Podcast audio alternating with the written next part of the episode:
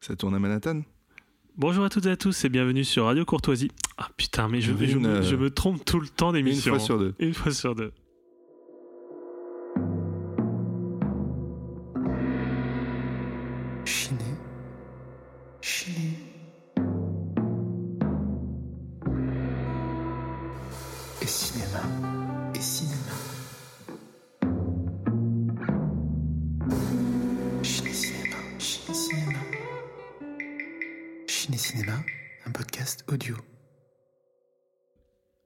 Toutes et à tous et bienvenue dans ce nouvel épisode de Ciné Cinéma, le podcast du cinéphile radin dans lequel une fois par mois nous chroniquons nos plus ou moins belles trouvailles en Blu-ray et en DVD.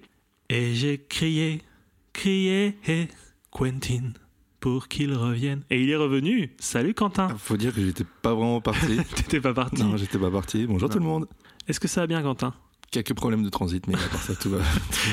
Pour Il y avait aussi des problèmes, il y avait aussi des problèmes de lancement, mais bon, on, on a trouvé. euh, mon, cher ami m'a dit qu'il était fan de Christophe, et je me suis dit que c'était pas mal de, de faire une petite Oh, fan, intro. fan, fan, c'est un bien grand mot, mais On fait une petite intro musicale une fois sur deux, c'est plutôt pas mal. Au final, si le mois dernier aussi on a fait une intro musicale, mais bon, voilà. Aujourd'hui, euh, épisode Specialities. On fait des spéciales de tout et n'importe quoi maintenant. On est parti. Donc, on a juste pris deux films des années 80. On s'est dit, ça y est, Specialities. oui, on s'est dit ça irait bien ensemble. Allez. C'est vrai que c'est vrai que effectivement pour être sérieux, euh, on s'est dit que ces deux films allaient très très bien ensemble et qui pourraient être parfaitement chroniqués ensemble. Et je trouve que c'est vraiment le plus beau mariage qu'on ait fait jusqu'à présent. Là, on est vraiment sur du teasing. Euh, les épisodes d'avant, n'écoutez pas, c'est de la merde. Euh, donc euh, non non franchement, donc aujourd'hui, bah, je vais te laisser la main. C'est à toi de, parler de Miracle Mile. Exactement, que vous connaissez peut-être sous le nom d'appel d'urgence. Donc le mois dernier, j'ai pas voulu déterrer un film et je vous ai présenté quelque chose de relativement connu. Là, ça vous parlera peut-être moins. Alors après, tout le mérite ne me revient pas parce que c'est pas moi qui l'ai remis euh, sur le devant de la scène, c'est pas moi qui vais le remettre sur le devant de la scène. Mais je trouve que après ce que je vais vous raconter, il mérite quand même d'être euh, encore plus euh, connu à ce jour.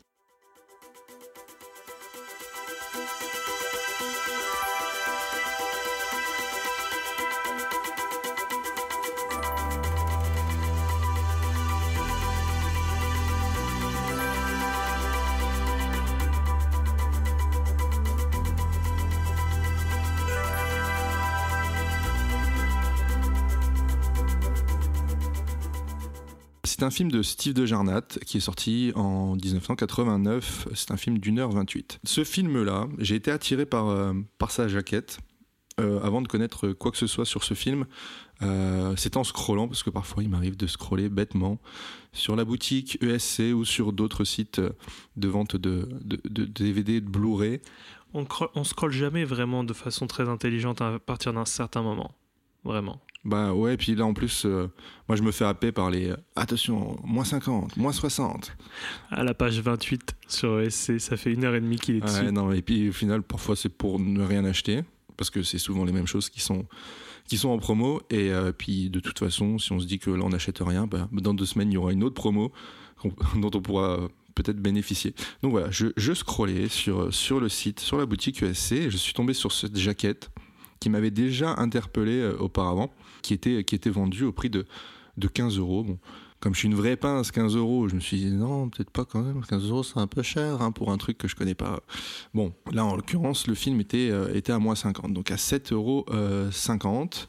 Qu'est-ce que j'ai fait du coup? Je me suis un petit peu renseigné avant de l'acheter quand même, parce que bon, qu'est-ce que j'ai découvert? J'ai appris que, que Joe Dante, hein, que vous connaissez, que vous appréciez peut-être comme nous, euh, avait plus ou moins déterré le, film en France euh, suite à, un- post sur Facebook criant au, chef-d'œuvre. Il a découvert ce film qu'il ne connaissait pas auparavant et euh, il s'est dit mais ce, film-là mérite d'être connu donc il l'a mis en avant sur, ses réseaux sociaux. Donc le film a été édité euh, en Blu-ray aux États-Unis en 2005, en 2015. Donc c'est suite à cette édition Blu-ray que Joe Dante a pu découvrir le, le film et on a parlé en 2016. Et en France, c'est euh, un certain Serge Fendrikov qui est responsable des, des acquisitions pardon, chez euh, Splendor, euh, donc qui est un éditeur français mais pour des, sorties euh, uniquement. Donc il va se saisir du film auprès de la MGM pour une petite distribution française. Donc il va faire une petite tournée dans l'Hexagone en présence de Steve Dejarnat, qui, euh, on va dire, ému par le regain d'intérêt et d'amour pour, pour son film, fera le voyage assez frais et, vraiment euh, va s'investir euh, à fond dans cette, dans cette petite tournée. Donc, on a une édition euh, physique de bonne qualité qui sort en France fin 2017, en DVD et en Blu-ray. Donc, moi, j'ai le Blu-ray, Erwin a le DVD. Il vous en parlera un petit peu après. Et c'est vraiment suite à, cette, à cette renaissance, à ce revival que, que, euh, que cette édition euh, sort. Alors, il faut savoir qu'avant le Blu-ray qui a été édité euh, pour la première fois du coup aux États-Unis, existait déjà une, un DVD zone 1 de chez MGM, parce que c'est MGM qui, détient le, film.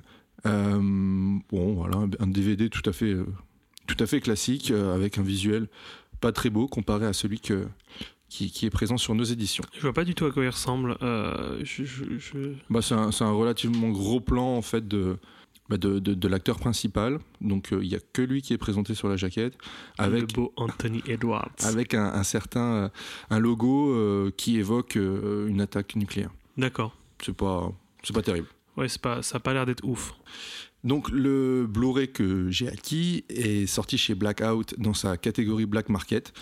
J'ai essayé de les contacter pour savoir exactement qu'est-ce qui rangeait dans la catégorie Black Market, mais n'ayant pas eu de, Je crois que le téléphone il sonne encore là. Ouais, n'ayant pas eu de réponse, j'ai considéré, n'ayant pas eu de réponse, j'ai considéré que euh, qu'ils mettaient euh, là-dedans en fait les- des films anciens euh, et pas et pas des sorties et pas des sorties récentes.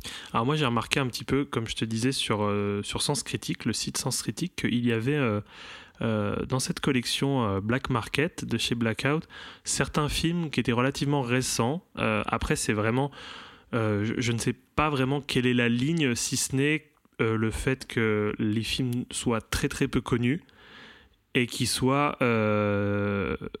très perchés. c'est, ça, je sais pas, je on va en parler avec Miracle Mile, mais je, je pense que vraiment ce qu'ils mettent dans la, dans, dans la collection Black Market, c'est des films très très peu vus, très très peu diffusés. Il y a un petit pesant de cacahuètes niveau, euh, niveau perché. euh, Après, le, le- par exemple, le- le- c'est numéroté. Le, le premier, la première sortie, c'était euh, Night Riders de, de Romero, pour vous donner une petite idée. Alors si vous Des connaissez chevaliers sur des motos. Voilà, si vous connaissez pas Night Riders, moi je l'ai pas encore vu sérieusement, j'ai vu que des images, Euh, mais c'est vrai que ça a l'air d'être vraiment assez flingué euh, de faire un, un film médiéval avec des motos, voilà, et avec beaucoup de cascades. Ouais, Peut-être qu'on aura Des- la chance de le découvrir ensemble. Ouais, des gens avec des haumes et puis des petites plumes et, et des lances sur des, sur des motos. Ils ont remplacé les canassons par des, des motos. En tout cas, le- le- les visuels de, de- de ces éditions Black Market là, sont, vraiment, euh, sont vraiment chouettes. Et je vous invite à aller, à aller jeter un petit coup d'œil. Euh, pour ce qui est de Miracle Mile, il s'agit du numéro, euh, du numéro 8. Euh, et là, du coup, il y a un nouveau visuel pour le, le fourreau. Mais on reprend l'affiche originale de, de- de sortie pour la jaquette du boîtier euh, amarré, qui est réversible également. Comme euh, des éditions Arrow, dont on pourra parler aussi un petit peu plus tard pour le film, euh, concernant le film d'Erwin. Euh, il y a une petite carte postale aussi à l'intérieur qui reprend le, le nouveau visuel du, du fourreau. Je sais pas si tu l'as eu cette carte, toi. Ouais. Si, je l'ai cette oh. carte postale là. Une belle petite carte postale. Je te l'enverrai. Oui, depuis, depuis Cherbourg, Voilà. depuis tes vacances à Quand je Cherbourg. ferai mes vacances à Cherbourg, je te l'enverrai. Donc euh, le film est présenté euh, en haute, haute résolution, on est sur du Blu-ray en 1080p avec 24 images par seconde. Le format euh, respecté en 1.85 et on propose une VO STFR et une VF en 2.0. Côté bonus, alors là il y a une, pluie de, de suppléments euh, très intéressants. Alors on a un entretien inédit avec euh, Steve de Jarnat. Euh, vous trouverez également un entretien avec les deux acteurs euh, principaux. Il y a la piste musicale isolée de Tangerine Dream. Donc vous avez la possibilité en fait de lancer le film avec uniquement la BO qui, va se jouer dessus. Euh, il y a les retrouvailles avec le casting du film, des scènes coupées, des prises ratées, le tournage de la scène du diner avec euh, un storyboard, euh, une fin alternative. Je ne sais pas si tu as eu l'occasion de la visionner, cette fin alternative. Waouh, Là, on n'est plus, on n'est pas sur On une pas fin. sur une Ouais. fin alternative vraiment. non, non, c'est mais- pas ou fin. euh, c'est juste, euh, voilà, une séquence de 3 secondes qui change à la fin. Et on a également deux courts-métrages de Steve de Jarnat. Donc, euh, un court-métrage euh, qui. le- son premier, je crois, qui est sorti en 75, qui s'appelle Hit the Sun. Et un second qui le fera, qui le fera connaître auprès des studios, euh, sorti en 78, qui s'appelle Tarzana. Donc, j'ai Je les ai pas vus, j'ai pas eu le temps de les regarder ces deux-là, donc je vais pas pouvoir en parler davantage. Et euh, voilà, c'est une très belle édition. L'image est belle, le son est bon. Alors moi j'ai un petit bémol, je sais pas si ça t'as eu le même rendu, mais je trouvais parfois que les voix étaient trop mises en avant. Elles étaient beaucoup trop trop claires, trop propres, comme si ça avait été euh, euh, enregistré en, enfin comme si c'était de la post prod, enfin du studio quoi.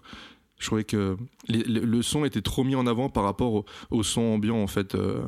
J'ai pas du tout fait attention pour ma part. J'avais d'autres petites, euh, d'autres mini réserves euh, sur mon édition et je voulais en parler un, un peu avec toi parce que tu as la, on va dire, en, en termes de format euh, de support, l'édition upgradée vu que tu as le Blu-ray et que moi j'ai le DVD. Mais, euh, mais non, j'ai pas, j'ai pas fait, euh, j'ai pas fait gaffe en fait. Tu veux présenter ton édition? Oui, euh, je te remercie. Euh, alors moi de mon côté également, vu que vous avez compris que c'est un film qui est euh, très difficile à, trouver en fait sous plusieurs, euh, sous plusieurs éditions, parce qu'en fait il n'y a qu'un éditeur français hein, qui, euh, qui s'est emparé de, de, ce film. bah, depuis, euh, je sais pas, il n'y avait pas des VHS qui existaient à l'époque, peut-être pas. Donc c'est une édition inédite du, du film en France. et moi j'ai le DVD Digipack de chez Blackout. Elles sont belles quand même ces éditions euh, de la collection Blackout. Franchement le, visuel pour ma part est beau. Alors c'est pas du tout pareil que ton fourreau. Euh, moi ça, ça reprend en fait une, euh, une séquence. euh, c'est pas vraiment. J'ai pas l'impression qu'elle apparaît dans le film, mais c'est lui en fait autour de plein de bagnoles en carambolage. Et puis il y a le, le- Ah bah tu as exactement le même visuel au final. C'est vrai qu'il est beau ce visuel. Et puis moi, vu que j'ai un, un digipack, j'ai la, j'ai le, en fait en filigrane le, black market, voilà, en surbrillance, c'est très très joli. Euh, bon, voilà, euh, encore une réserve, mais bon, moi, c'est, ça ne tient qu'à moi. J'en ai plusieurs chez moi, hein, mais c'est vrai qu'à chaque fois, j'ai un petit peu cette petite réserve quand j'achète un digipack. Je me dis bon bah, Comment ça va vieillir c'est un boîtier cartonné. Comment ça va vieillir, ça va vieillir? Bon, je vais pas les mettre à la cave non plus par euh, avec une humidité de 95%. Hein. Je suis pas con, je suis pas non plus con, mais euh, c'est vrai que bon, on n'est pas à l'abri de euh, d'une jaquette qui peut tomber des mains et puis genre bah, le carton devient voilà dégueulasse et, et genre tout gondolé ou alors tapé dans un coin et tout. C'est ouais, c'est un peu le risque avec avec le digipack.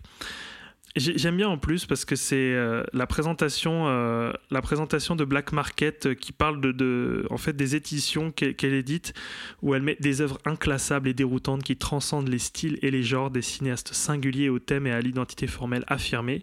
Une collection turbulente pour amateurs de nouveaux horizons, d'étrangeté ou de sensations fortes. Je pense que ça définit bien quand On même. y est, ouais. Ouais, Mm. on, y, on y est, ça définit bien quand même euh, la collection euh, Black Market. Et euh, j'aime bien aussi, ce- parce qu'en plus tu l'as aussi ég- également, c'est euh, une petite définition qu'il y a sur le, côté en fait de, la jaquette euh, où euh, c'est écrit c'était la femme de ma vie et je l'avais laissé filer. On n'a pas encore parlé de ce que contenait Miracle Mile, mais c'est une petite phrase comme ça qui est sortie dans le qui, qui sort dans le film au tout début du film. Et je sais pas je trouve que l'édition en fait est vraiment bien pensée. Il y a plein de petits détails et c'est vraiment c'est vraiment assez chouette ces petits détails mis en avant par l'éditeur donc oui, comme tu disais, les titres de la collection sont vraiment. euh, je, je connaissais très très peu de films. hein, pour, euh, je connaissais juste Night Riders de nom. Euh, J'avais entendu parler une fois de L'Enfant Miroir aussi de Philippe Ri- Ridley, mais les autres, ouais, je les je les connais pas. Je connais pas du tout. Je vais faire vraiment rapide concernant les bonus parce qu'en fait j'ai les mêmes que toi, moins les deux courts métrages. Donc moi je n'ai pas eu la chance de, de voir les deux courts métrages. De toute façon tu n'as pas voulu les regarder. Bah, J'ai pas voulu, j'ai pas eu le temps. Mais euh, on va se dire quand même que ils ont réussi à caler et franchement il y a au moins une bonne heure et demie quand même de bonus hein, on est d'accord ils ont réussi à caler Oui, les entretiens sont relativement longs. ouais. Ouais, ils ont réussi à caler tout sur le DVD, moins les deux courts-métrages, ce qui est assez ouf. Franchement, c'est une édition qui est très très généreuse. Oui, et puis je pense qu'il fallait aussi avoir un petit peu plus de contenu pour pouvoir euh, justifier aussi le- enfin, l'achat d'un Blu-ray comparé Oui, à un DVD. Bien sûr, c'est sûr. Mais euh, ils ont réussi à tout caler sur, euh, sur la galette DVD et c'est vraiment, c'est vraiment chouette. Et comme tu disais, oui, effectivement, j'ai la petite, euh, petite carte postale. Et, et la seule réserve que j'aurais pour les DVD, c'est c'est vrai que sur le papier, c'est une bonne idée. On va parler, bah, tu vas parler de la, de la musique euh, du film. c'est une bonne idée de, de, de- de faire euh, voilà, un bonus où on met une bande isolée pour la musique, mais c'est, on est d'accord, c'est irregardable. C'est, c'est, c'est- Le but, c'est pas, c'est pas en fait de le regarder, je pense, c'est le, le- le fait de pouvoir l'écouter en faisant autre chose. Ouais, mais bah, le truc, c'est que en fait, parfois, tu as des. bah, en fait, c'est pas une musique continue, et parfois, il y a des gros blancs pendant plusieurs minutes. Et c'est un peu, c'est un peu chelou, quoi. Dans ce cas, en fait, faut, faut juste s'acheter le, le vinyle, euh, s'il y en a un, je ne sais Il y en pas. a un, je l'ai. Voilà. Mm. Et euh, ouais, donc, euh, bah voilà, vaut mieux acheter en tout cas la, la bande originale que, que d'écouter cette, cette piste isolée. Donc moi, je suis très satisfait euh, par cette édition de DVD. Euh, elle est très très belle. Alors la copie, j'ai trouvé qu'elle n'était pas non plus irréprochable. Ça, ça manque de texture. Je dirais en fait, j'avais du mal à j'avais du mal en fait à, à- mettre des mots là-dessus, mais je sais pas, ça manquait de texture à certains, sur certaines images. Alors je sais pas si le, le Blu-ray a une meilleure définition.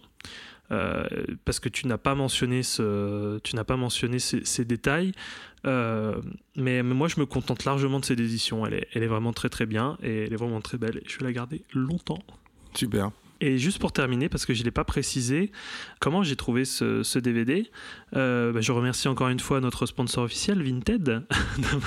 Va falloir qu'il finance un peu le podcast. oui, non, non, parce que franchement, le nombre de fois où on vous cite en fait Vinted, là, ça commence à bien faire. Donc je l'ai eu pour 6 balles. Et donc oui, je, je remercie Quentin qui m'a trouvé la, la bonne affaire, car euh, quand on a décidé, euh, quand il, en tout cas il a décidé de, de chroniquer Miracle Mile, euh, c'est lui qui m'a trouvé directement en fait le lien. Voilà, il m'a dit bon bah écoute, euh, tu trouves, euh, tu trouves le, le- le DVD, l'édition DVD Digipack à 6 balles. euh, non, il était à 7 je crois. Il était à 7 sur Vinted et j'ai réussi à le refaire descendre à 6. Monsieur Oula. le bon négociateur. Bon négociateur, je veux dire, le vendeur à la base, je lui ai proposé 5, il m'a dit non, mais faut pas déconner non plus, mec. Donc j'ai dit genre, bon, ok, 6, on est d'accord. Et le mec, sentais qu'il était un peu suivi. Oui, bon, c'est bon, on va pour 6. Et voilà. 6 plus les frais de port, franchement, c'est pas du tout volé pour ce film, mais je te laisse en parler. Ouais, et ce que je voulais rajouter aussi, c'est que il me semble euh, que le DVD est vendu au même prix euh, en neuf euh, sur la boutique. Donc c'est-à-dire que peu importe si tu veux acheter le DVD ou le Blu-ray, ça sera 15 balles. Voilà. Sans transition, parlons un peu du, film. Alors, euh, c'est deux individus, Harry et Julie, qui se rencontrent dans un, musée. C'est le coup de foudre. Ils se donnent rendez-vous après le service de Julie qui travaille dans un diner, un diner qui s'appelle le Johnny's Coffee Shop Restaurant. Une panne de réveil retarde Harry qui arrive beaucoup trop tard. Il intercepte un coup de fil dans la cabine téléphonique située juste devant le diner. Il apprend que des missiles vont frapper Los Angeles. Une course contre la montre commence.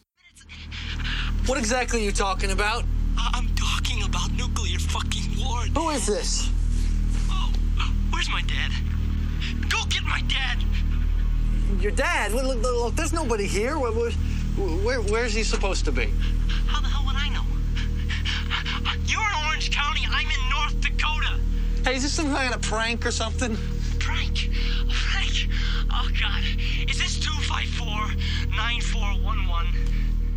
Alors, le titre, Miracle Mile, c'est tout simplement un quartier de Los Angeles, celui dans lequel va se dérouler toute l'action. Son réalisateur, euh, Steve DeJarnat, a été donc remarqué, comme je vous le disais, euh, par les studios après son court-métrage Tarzana, et il propose à la Warner le script de Miracle Mile qui, qui le lui achète. Donc finalement, DeJarnat le leur rachète quelques temps plus tard, parce que la Warner voulait y changer beaucoup trop d'éléments.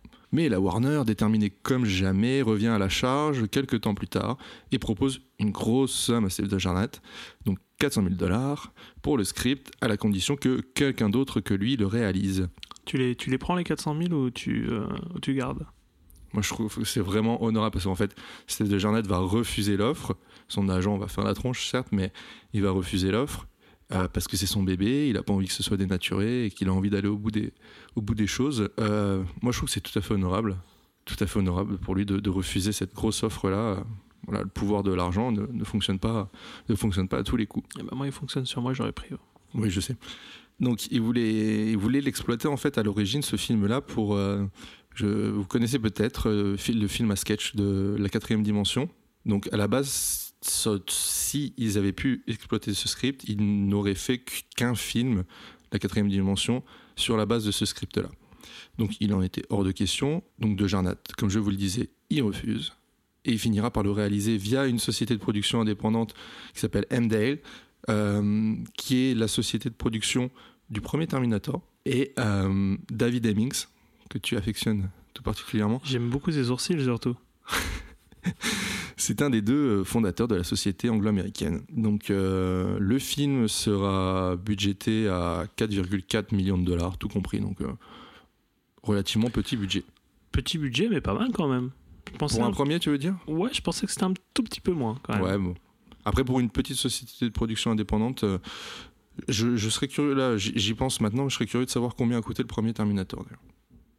Ah, faudrait que je trouve ça. Je crois que j'avais ces données, mais je pourrais te dire en off. Ça marche. Voilà. Qu'est-ce que c'est exactement Miracle Mile? Alors, c'est, c'est une plongée euh, nocturne dans la ville de Los Angeles, euh, un peu à la manière d'un After Hours de Martin Scorsese, qui est sorti en 85. Bon, là, c'est transposé, enfin, c'est, à New York, mais euh, je vous en avais déjà parlé quand on parlait de Bah, d'un de- tombeau ouvert. Ouais, à tombeau ouvert, oui, c'est vrai qu'on en avait parlé. J'ai toujours pas vu After Hours et, euh, et on m'a pourtant proposé d'aller le voir et j'ai j'ai décliné. Désolé Pierre-Antoine.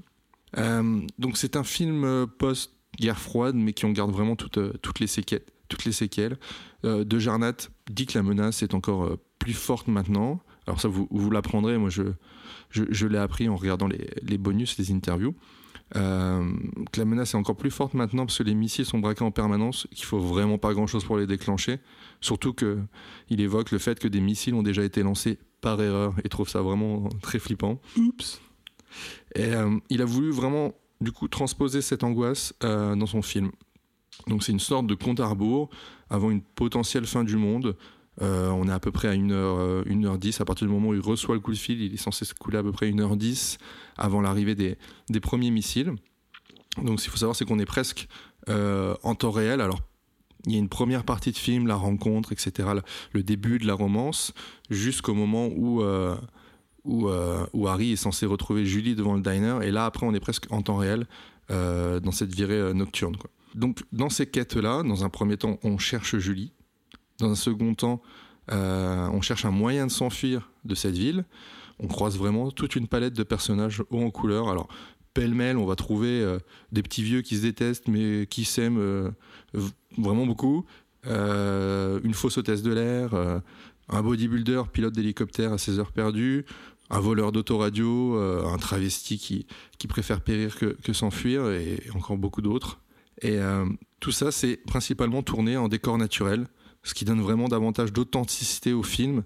Euh, bon, même si on a des personnages assez clichés dans leur, dans leur représentation, on, est, on est quand même sur, sur un film qui, qui se veut proche d'un d'un certain réalisme. C'est pas un film qui se prend quand même 100% au sérieux, et il a tout de même envie que son message soit clair. Le message ici, ça serait profitez du temps que vous avez, euh, battez-vous pour ceux que vous aimez, car la fin peut arriver plus vite que prévu. Donc un, certain destin dont on n'est pas maître. C'est un film très pessimiste. Alors vous attendez vraiment pas à avoir une une rom-com quoi. C'est euh, c'est vraiment à l'image de son réalisateur. Donc vous le verrez dans les interviews. C'est quelqu'un avec qui on a vraiment envie d'aller bouffer. Euh, Steven Jarnad, moi je le trouve vraiment sympathique et son discours sur le monde est, est très, est très pessimiste. On lui proposera d'aller manger au Buffalo Grill après. Tout à fait. Et euh, donc voilà, on est plutôt sur quelque chose, sur une romance que j'appellerais euh, dramatique plus que, qu'une, qu'une rom-com. Après, sans trop en dire, euh, le film qui fait, euh, enfin le film fait une sorte de, de boucle. Alors il n'est pas question de, de boucle euh, temporelle, mais vous, vous verrez, euh, vous verrez pourquoi je, je vous dis ça. Bon, c'est pas si important que ça, mais c'est, intéressant de le souligner. On constate aussi que le que l'information que va saisir Harry va se répondre très très vite. Moi, je- ça m'a vraiment frappé la vitesse à laquelle euh, les choses évoluent, euh, voilà, la vitesse à laquelle le, chaos gagne euh, la ville de, Los Angeles. On a vraiment des, des scènes, notamment une scène relativement euh, incroyable. euh, Elle est apocalyptique avec de superbes idées de mise en scène. Je sais pas si tu vois à laquelle je fais référence quand ils sont dans les rues et qu'ils doivent traverser Bien sûr. Je Ouais. vois, je vois c'est laquelle, oui. Il doit Elle passer d'un côté dans du le trottoir à Elle arrive l'autre. dans le dernier tiers euh, du Mm. film. Et on notera aussi euh, qu'il y, a- qu'il y a une grosse activité sur les coups de 3 à 4 heures du mat à Los Angeles. hein. Les, les salles de gym sont bien remplies. Il y a du monde comme s'il était 17h après une journée de travail. Ah, elle est dingue. Et franchement, elle me fait rire parce qu'elle te fait sortir du temps, en fait, cette, cette Ah, un- séquence. ouais. Et genre, t'as vraiment l'impression de rentrer dans un clip de, de, de Véronique et Davina, quoi. Attends, comme- elle s'appelle bien comme ça? Oui, je crois que c'est ça, Tutu. Ouais. Mais euh, voilà, en gros, enfin, après, c'est, ça s'explique aussi que c'était peut-être une manière de, de présenter euh, le, que le culte du corps en Californie, c'était. Allez, Jim Tonic. C'est pas une légende, quoi. Allez, un, deux, les abdos fessiers, là, monsieur. Allez. Concernant la, la photo, je la trouve vraiment, euh, vraiment sublime. Alors, c'est l'œuvre de, de Theo Van de Sande, euh, qui est euh, Van de Sande, qui est, c'est un néerlandais en fait. Euh, il a bossé sur des trucs, moi je trouve pas forcément ça très notable. Wayne's World ou euh. Non, mais c'est vrai que moi aussi, j'ai du mal avec ce film. C'est bizarre. hein. C'est étrange. Alors qu'en fait, il y a tout pour qu'on aime, nous. Déjà, rien que le. Bon, je sais que t'aimes pas le doublage, mais le doublage français, la- la l'adaptation et la- le doublage français a été quand même supervisé par Chabat et Farouja, quoi. Et, euh, Je rien, savais pas, tu me l'apprends.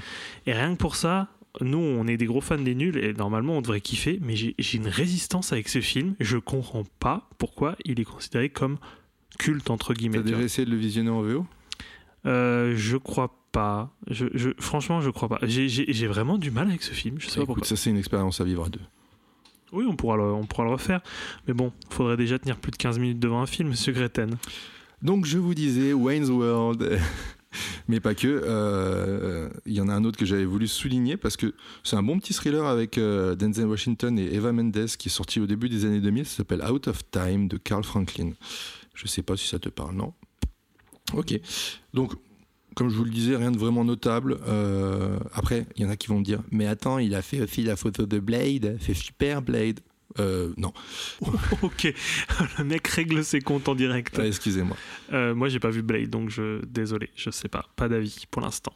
En tout cas, il a réussi vraiment à retranscrire l'idée de Jarnat qui était de créer une image claire et cristalline.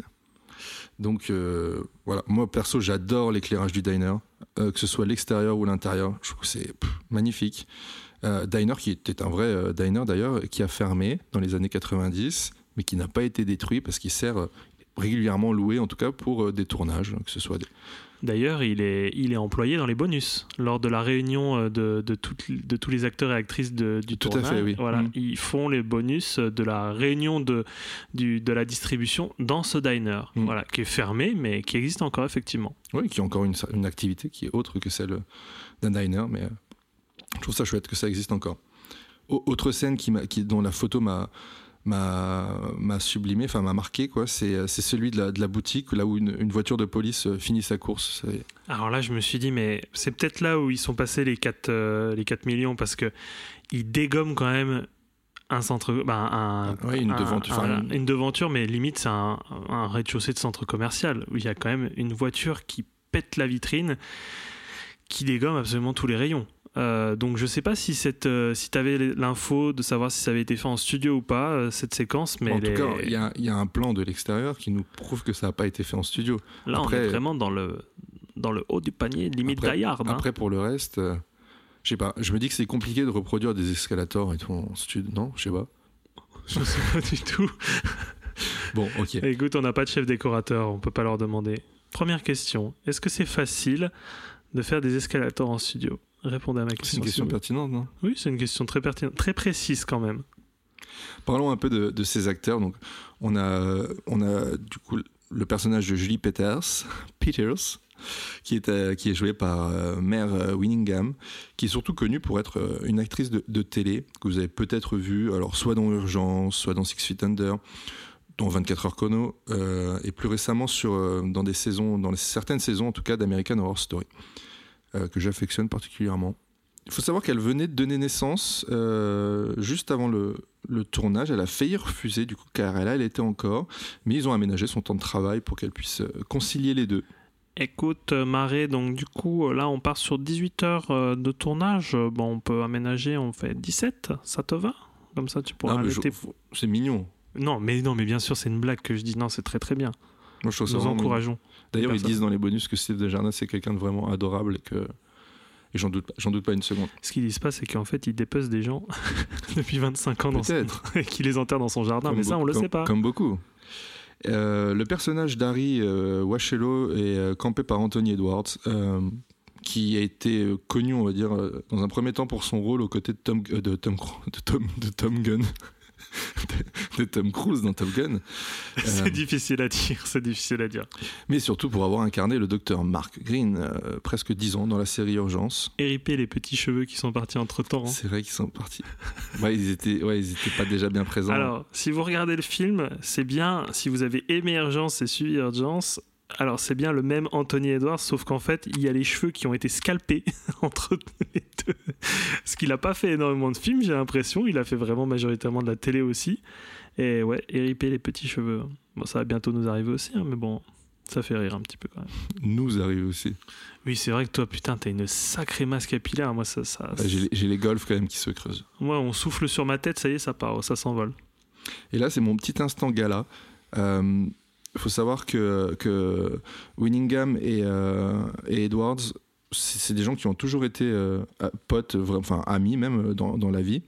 Et euh, depuis un ou deux ans, ils datent. Attention. Waouh Eh oui, rubrique People. Putain, ils ont attendu quand même bla longtemps quand même, hein, Mais avant grave, de se mettre ensemble. grave, je trouve ça trop beau. C'est, c'est, c'est vrai que c'est joli. À, à un moment donné, euh, dans le film, Harry Washello joue du trombone à un concert. Et, euh, et moi, c'est vrai que je me suis dit, Qui est cette personne? Harry Washello Oui. Comment ça? C'est qui Harry Washello Bah, c'est Harry. Ah, je pensais que c'était un, un- un musicien qui. Ah non. joue- D'accord. Bah, il est musicien aussi, mais. D'accord, oui, oui. Donc, il joue du, du trombone à un concert. Et, euh, et il faut savoir que, qu'Anthony Edwards ne savait pas jouer du tout du trombone. Et c'est à s'y méprendre parce que quand on voit la scène, moi, je, vraiment, je me suis dit, putain, en plus, le mec joue du trombone. T'es en train de me dire, il fait du air trombone du coup. Bah, non, en fait, Ah non, il ne fait pas du air trombone. il, il a, il a regardé euh, des, des- des images de, de Glenn Miller qui, qui jouait du trombone. Et du coup, il s'est vraiment. Enfin, il s'est auto-enseigné le trombone de cette manière-là. Alors peut-être que sur. euh, il fait peut-être du air trombone, il sauve peut-être pas vraiment, mais en tout cas, dans la gestuelle, c'est vraiment. On y croit, quoi. J'ai aucun souvenir de cette Ça, scène. euh, c'est quand, euh, c'est quand Julie, avec son, son grand-père, ils viennent le voir à un petit concert, une petite fête. euh, Ah oui, au tout début. Ah, je pensais qu'il jouait de la clarinette, moi. J'avais. Ah non, non, non, je pensais qu'il jouait de la trombone. D'accord. Concernant la bande son des Tangerine Dream, elle apporte tellement au film. Et euh, en fait, c'est euh, Steve de Jarnat, en voyant euh, Steve, en voyant, en voyant Sorcerer de William Friedkin, il y a une- du coup une BO qui est aussi des Tangerine Dream. Et il les a voulu au score euh, de celle-ci, enfin de son film pour. euh, Ça va, il n'y a pas trop de connexion dans ton univers euh, cinéphilique, bah, écoute, mon cher Quentin. mais tout est lié, de toute façon, on Ah oui, je- tout est on, voit bien que tout est lié, oui. William tu trouves Friedkin. que je parle trop de William Friedkin ou des Tangerine Dream Mec, ou, mais t'en parles, mais c'est la première chose. Quand tu te réveilles le matin, tu parles de William Friedkin. William Friedkin Merci, et ripé les tympans aussi. hein.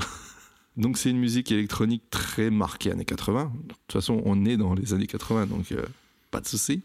Euh, avec pas mal de variations qui suivent les, les différents niveaux de- d'intensité du film. Et euh, on, on l'a mentionné un petit peu plus tôt, effectivement, il existe un vinyle. Alors peut-être un CD aussi. Mais en tout cas, il existe un vinyle euh, trouvable, mais même comme la BO de Sorcerer, c'est des, des films qui sont, qui sont facilement trouvables pour une petite dizaine d'euros, je pense. Euh, voilà, moi j'ai eu Tu la trouvé à combien, toi, ton Moi je l'ai trouvé à 6 balles Oh la le, même, le même jour que Sorcerer et euh, en- dans, en- enfin, dans une condition impeccable quoi. Good condition. Ah oui, non, mais c'est le meilleur, euh, le, le meilleur jour de ta vie de chinage, là, en fait. Oh, J'ai connu mieux. Ah bon? Oui. Attends, quand même, c'est pas mal, ça. Non, c'est vraiment bien. Ah oui, c'est bien. Et je l'écoute souvent. Pour conclure, euh, il y a un avant et un après, un après Miracle Mile. Steve Jarnat réalise son premier long euh, avec Cherry 2000, qui est sorti en 87, donc deux ans avant Miracle Mile.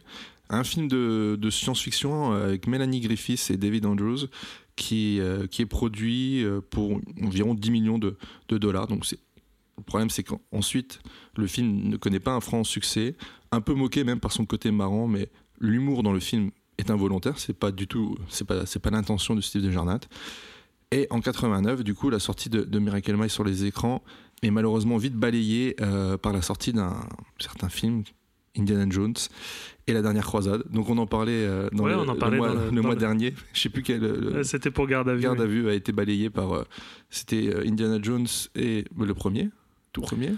Euh, non, parce que le... non, non, ça doit être le deuxième. C'est le. En 80 C'est le temple maudit. D'accord. Ah. Ah, tu parles de quelle année là? De ton, de ton garde à vue. Ah oui, non, bah c'est les aventuriers de l'Arche perdue. C'est ça. Voilà, donc le premier. Mais celui-là, c'est le second. Non, c'est le troisième, c'est la dernière croisade. Ah putain, c'est le meilleur. C'est vraiment le meilleur. Donc vraiment coup dur pour De Jarnat qui aura investi beaucoup de temps et de ses fonds personnels aussi pour ce film. Donc il va quitter le milieu du cinéma pour se diriger vers la petite lucarne. Euh, et en 2012, donc euh, Walter Shaw, alors que vous noterez comme euh, étant aussi le commentateur de la version commentée du film aux côtés de Steve De Jarnat, qui est un critique ciné et programmateur d'un réseau de salles à Denver. Il raconte qu'il était au fond du trou, dans un état dépressif assez avancé, et bon, il même qu'il voulait mettre fin à ses jours. Par contre, il va visionner Miracle Mile, euh, et un grand nombre de, fois d'ailleurs, qui va le sauver. Ce sont ses mots, donc je, retranscris ces mots.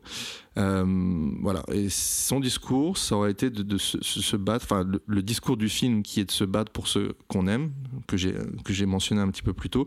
Voilà, c'est c'est vraiment ce discours-là qui va interpeller euh, Walter Shaw et en fait lui sauver la vie. Donc dans la foulée, il va contacter, contacter Steve de Jarnat pour l'écriture d'un bouquin dans lequel il se, il se lançait à ce moment-là. Euh, Steve de Jarnat est un peu, euh, un peu hermétique au départ, il se laisse, il se laisse convaincre et ils deviennent, euh, ils deviennent potes. Non mais mec, j'ai failli me... tu m'as sauvé la vie avec ton film, j'ai failli me suicider. Laisse-moi tranquille. Oh le relou celui-là. Laisse-moi tranquille, j'ai pas le temps pour ces conneries. Ouais, ils deviennent quand même amis.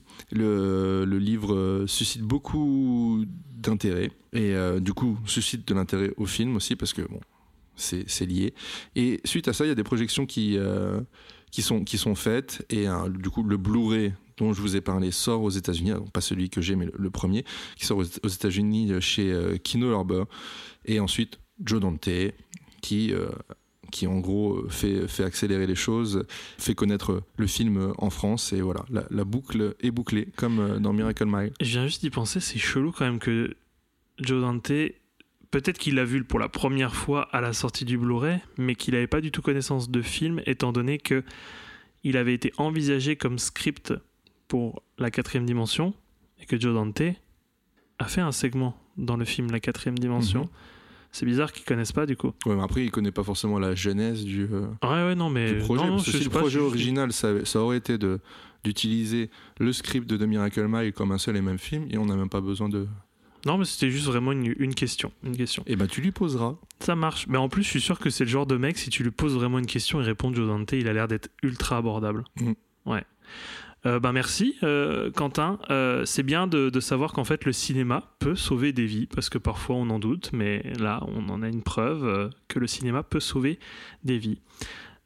On va parler un petit peu de, de mon a priori, de ma réception de ce film. Non. Alors, on va passer au second film. Ah ben d'accord, c'est pas grave, ok. Non, vas-y, avec plaisir. Alors, moi, pour ma part, euh, Miracle Mile, j'ai découvert son existence en fait à sa ressortie française et j'étais vraiment très intrigué par l'affiche originale. Je me rappelle que je pense que je l'avais vu. euh, euh, je l'avais vu en fait dans Mad, une, voilà, une affiche promotionnelle dans Mad, parce qu'en plus Mad peut- devait, je pense, faire partie des partenaires pour la, la sortie du film en salle en France, Euh, en tout cas la petite sortie dont il a bénéficié. Et euh, cette affiche, je la trouve mais fantastique. D'ailleurs, si euh, Si vous en vendez une copie, non mais d'ailleurs si euh, non non mais je, je pense j'ai- tout de suite vu ça quand j'ai vu mon digipack. Cette affiche elle est présente en fait à l'intérieur du digipack. Euh, ça représente en fait un palmier. On dirait que c'est un collage en fait euh, avec un palmier qui, qui est en flamme et euh, cette affiche est fantastique moi je trouve que c'est peut-être l'une des plus belles affiches de cinéma que j'ai vues de ma vie et oui effectivement il y a, il y a le petit euh, champignon nucléaire en fond mais on, on le voit très très peu très discret, oui. qui en plus ressemble un tout petit peu à une sorte de palmier. J'avoue que moi j'aurais adoré euh, avoir cette, euh, cette affiche sur euh, la face de mon visuel. Euh, franchement, c'est vraiment, oui, je te dis, une, euh, bah, je vous dis en tout cas une des, affiches les plus belles que, que j'ai vues de ma vie. Mais bizarrement, j'ai eu un gros impact. Je savais que ce film sortait, j'avais été impacté par l'affiche, mais j'y suis pas allé comme un gros couillon. Et d'ailleurs, en fait, je me suis pas trop intéressé à son histoire parce que je pensais que c'était un film qui était perdu ou qui avait été euh, ressauvé, euh, qui avait été exhumé en fait après des années. euh, c'est un petit peu ce que tu as expliqué en fait, c'est que le film a été oublié, pas perdu, et qu'il il a été un petit peu exhumé et remis sur le devant de la scène. J'avais le souvenir d'un événement en fait, en tout cas d'un engouement chez pas mal de cinéphiles à la sortie française quand on avait dit qu'il y allait avoir la, la sortie DVD Blu-ray. Mais encore une fois, comme un couillon, bah, j'y suis pas allé. Et, euh, et là, c'est là que mon ami Quentin, euh, du coup, euh, nous a raconté l'histoire de son acquisition et nous a proposé à sa compagne et à moi, lorsqu'on faisait une petite programmation aux petits oignons chez lui, en Moselle, en, en été, de faire une petite programmation plein air, voilà, avec un écran dans son garage et nous assis dans la cour. Et c'était vraiment très très beau. On a vu Phase 4 dans ces conditions qui est un film que j'aimerais tant parler ici, Euh, mais on n'a pas le temps. Et, donc c'était vraiment très très chouette de le voir dans ces conditions, c'était trop bien. Mais j'ai dû le revoir pour les besoins de, de l'émission et j'ai pris, pris encore une plus grosse claque que la première fois. C'est vraiment un film vraiment très très bien énorme. Euh, on va pas se mentir, je vais encore galvauder. J'ai utilisé pour Exen, je vais peut-être très certainement l'utiliser pour le film dont je vais parler après. Mais pour moi, en fait, il fait partie de la catégorie un peu ovni, quoi. Même si euh, c'est pas un objet euh, par la forme qui déstabilise, mais je sais pas, en fait, c'est le genre de cinéma que tu vois très très peu. Euh, je sais pas, j'ai cette impression que j'ai très peu vu de films euh, qui émanaient de Hollywood ou en fait qui, qui gravitaient autour d'Hollywood et qui ces films comme ça qui sont semi-hollywoodiens euh, parce qu'en fait il l'a pas il l'a pas fait dans le, dans le système quoi vu qu'il a essayé de le, racheter pour le, le faire lui-même. Je sais pas c'est vraiment une, drôle d'impression que donne ce, film. Euh, tout d'abord en fait parce que il y a une perte de repères, c'est qu'au niveau de la distribution, on a parlé d'Anthony Edwards, donc si vous aimez Urgence, ça, ça vous dit quelque chose, peut-être Murray Winningham, Euh, mais il y a une, une chier de second couteau, euh, de second, même de troisième, de quatrième couteau, euh, qui sont vaguement identifiés, qui campent un, chacun un rôle, comme tu parlais de la galerie de personnages, je sais pas, pour, pour citer, il y a euh, Michael T. Williamson, qui joue Wilson, mais qui est très très très connu sous le nom de Booba dans Forrest Gump. Euh, il y a Kurt Fuller, je ne saurais pas vous dire dans quoi il a joué, mais il a joué dans énormément de films, bon pas très très bons, mais c'est vraiment un, un- c'est vraiment une tête connue, mais pas voilà pas pas pas quelqu'un de très très connu non plus. C'était intéressant comme information. ça. Super, C'est un, mec qu'on a déjà vu mais qui est pas très connu. Euh, Il y a Olan Jones qui euh, joue euh, le rôle d'une serveuse dans le diner que tu as cité, euh, qui a joué dans Édouard aux mains d'argent, Beethoven. Moi j'adorais Beethoven quand j'étais petit. Le premier j'adorais. Et aussi euh, Mars Attacks. Euh, et il y a également, et ça c'est quelqu'un que l'on connaît si vous êtes euh, familier de l'univers de Tarantino, il y a Eddie Bunker, donc, qui joue le rôle du pompiste un petit peu taré, qui a joué dans Reservoir Dogs, donc c'est Monsieur Brown, je crois, et qui est à la base, on a déjà parlé de ce film, on l'a pas chroniqué, mais on a donné le DVD, ah non, on l'a fait deviner, c'était le récidiviste. Eddie Bunker, en fait, est à la base du récidiviste parce que c'est basé sur sa vie. C'est lui qui avait écrit le roman qui a donné euh, l'adaptation euh, du récidiviste. Donc voilà, vraiment des personnages qu'on a vus vaguement, quelque part, mais on ne sait pas vraiment où, et ça, ça vraiment donne une impression étrange. D'ailleurs, je me rappelle exactement de la première chose que je t'ai dit quand on a regardé Miracle Man. Je t'ai dit, mais on dirait que c'est un film qui n'est pas du tout tourné aux États-Unis. On a l'impression que c'est un film, je sais pas. euh, je sais pas, je, j'avais vraiment pas l'impression d'être à Los Angeles. Après, bon, euh, c'est vrai qu'il y a certains. euh, Je pense que c'est peut-être dû au manque d'activité aussi. On se rend pas compte que Los Oui, Angeles puisse éventuellement être comme ça. Alors, ce se trouve, Los Angeles n'est jamais comme ça. Et que pour les besoins du film, Je sais pas, ce, ce, ce, ce quartier de Miracle Mile, il est vraiment étrange. Il ressemble pas, en tout cas, à la représentation qu'on peut se, se faire de, de Los Angeles. Et puis, autre élément assez déstabilisant, euh, tu en as parlé, les relations, avec cette relation amoureuse qui, qui n'est pas commune. hein. Moi, j'ai très peu vu ce type de situation, en fait, euh, euh, dans le cinéma, cinéma américain et quasi hollywoodien, quoi. Et ça ressemble vraiment pas à ce qu'on voit d'habitude dans le schéma des films apocalyptiques, parce que c'est un film apocalyptique. Mais c'est vrai qu'il il n'en ressemble pas, il en a pas la couleur, il en a quasiment pas la trame, c'est vraiment très très étrange. Et il y a cette vision, tu parlais de réalisme, cette vision à la fois réaliste et surréaliste, euh, une ambiance de fin du monde avec euh, voilà des drôles de situations, succession euh, de situations qui sont assez folles et improbables, mais qui sont extrêmement tangibles en fait dans une situation extrême de, de, de pure hystérie collective. hein. Voilà, tu parlais du club de gym, mais moi la, les- la séquence du club de gym et la séquence à la station essence, mais elles sont mais Elles sont assez dingues. What the fuck, qu'est-ce qui Mhm. se passe, quoi? Vraiment. Et euh, moi, ce que j'ai beaucoup apprécié, c'est qu'on vit à l'échelle, euh, on vit l'action à l'échelle du micro, avec très très peu de personnages euh, qui ont très peu de poids. On en croise un, parfois on ne le revoit plus. Et il n'y a pas de contrebalancement entre micro et macro. Ce qui fait que on perçoit en fait l'action comme le voient les personnages. On a du mal à y croire ce qui est en train de se passer. Pendant tout le long, on se dit mais est-ce que ce qui a été annoncé va vraiment se passer? Moi, j'étais vraiment genre vraiment dans dans le suspense et il n'y a pas de contrebalancement qui sont parfois dans les films très courants dans les films apocalyptiques pour essayer de faire montrer que c'est un problème qui est mondial, tout ça. Bah, vous avez les sempiternels, euh, voilà, représentation. Ah là là, qu'est-ce qui se passe en France avec l'image Tour Eiffel? Ah là là, qu'est-ce qui se passe sur, euh, sur CNN, tout ça? Est-ce qu'ils parlent, eux, de ça? Et, et nous, on ne le voit pas, ça. souvent, ce genre de film, en plus, t'as un héros euh, qui va chercher à sauver le monde.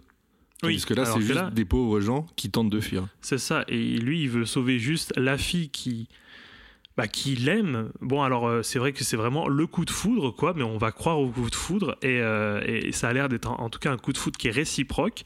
Mais lui, en fait, il veut juste la sauver et, et se sauver tous les deux. Et le reste, bon ben. S'il arrive à en- emmener des gens avec lui, euh, ok, mais c'est pas, il est pas dans le sens où en fait, genre, je sauve elle et les autres, j'en ai rien à foutre, quoi. Mais c'est juste qu'il sait très bien que il pourra pas, il pourra pas du tout. Et donc, moi, je trouve que c'est vraiment un film qui est très riche d'un point de vue thématique. Ça parle de la menace nucléaire, euh, de l'extinction de notre, de notre espèce, en fait. Il y a...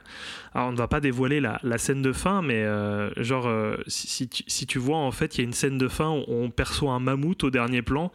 Et, et bon, ben, le mammouth, c'est vraiment, quand on veut parler d'extinction d'espèces, C'est le symbole, oui. ouais, c'est le symbole un peu des mammouths voilà, qui ont disparu. Et euh, ça peut paraître gros dit comme ça, mais moi je trouvais que c'était assez subtil. Et euh, il y a aussi une phrase qui est sortie, euh, je ne sais plus qui le dit, qui dit Je crois que c'est autour des insectes. Et euh, franchement, cette, euh, cette phrase, elle est, d'ailleurs, elle est reprise dans les bonus par Steve de Jarnat. Elle est vraiment, mais pessimiste, quoi. C'est vraiment une vision, euh, voire nihiliste, quoi. Et ça, ça préfigure aussi, alors ça, c'est pas moi qui l'ai euh, ressenti directement, mais c'est vrai qu'à l'évocation de ce qui s'est passé, par la suite à Los Angeles, euh, Steve de Jarnat dans les bonus euh, dit que on se, foutait un petit peu de sa gueule pour les, séquences voilà, de, d'émeutes dans, les rues. Et il dit oh, c'est pas très réaliste et tout. Et après, il y a eu ben, l'affaire Rodney King en 92, les émeutes, et, genre, ben, ça a pété à mort. Et c'était exactement ce qui s'est passé. Quoi. D'ailleurs, je ne me rappelle plus le nom du, réalisateur ou de la réalisatrice euh, de ce documentaire que j'avais vu sur Netflix qui s'appelle LA 92, qui en fait qui reconstitue euh, les faits euh, de l'affaire Rodney King et de voir en final les émeutes. Si vous avez envie de, le regarder en complément de Miracle Mile ou, même avant, si vous avez la possibilité de le voir avant, regardez-le parce que c'était un documentaire que je trouvais extrêmement intéressant. Et franchement, quand on voit les, ém- les émeutes à, à- Los Angeles, on se dit waouh quoi, mais la, fin du monde est proche quoi. C'est dingue, c'est fou. Qu'est-ce qui- c'est fou ce qui se passe quoi.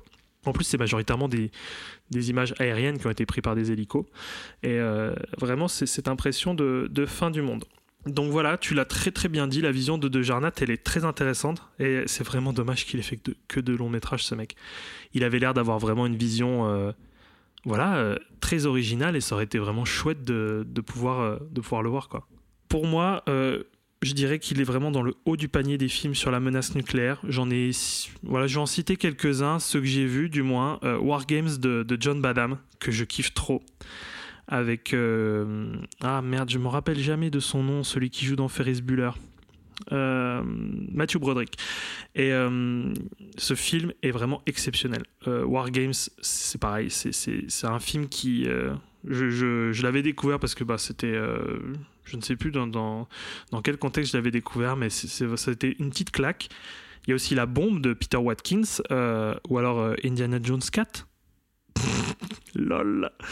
Euh, j'ai pas vu par exemple, j'ai pas vu le jour d'après de Nicolas Meyer qui est beaucoup cité, ou alors Plus Noir de Imamura.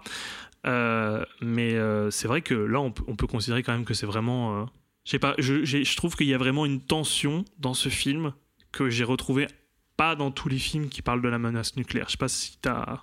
Non, entièrement d'accord avec toi. J'ai pas grand chose de plus à ajouter, mais c'est sur... enfin, c'est sûrement dû au côté un peu intime en fait du, film. Enfin, ça démarre vraiment un couple qui se rencontre et euh, qui n'a pas envie de, en tout cas, qui n'a pas envie de se quitter et qui préfère. euh, je, ne, je ne dévoilerai pas la suite, mais tu vois ce que je veux dire. Oui, oui, oui, exactement.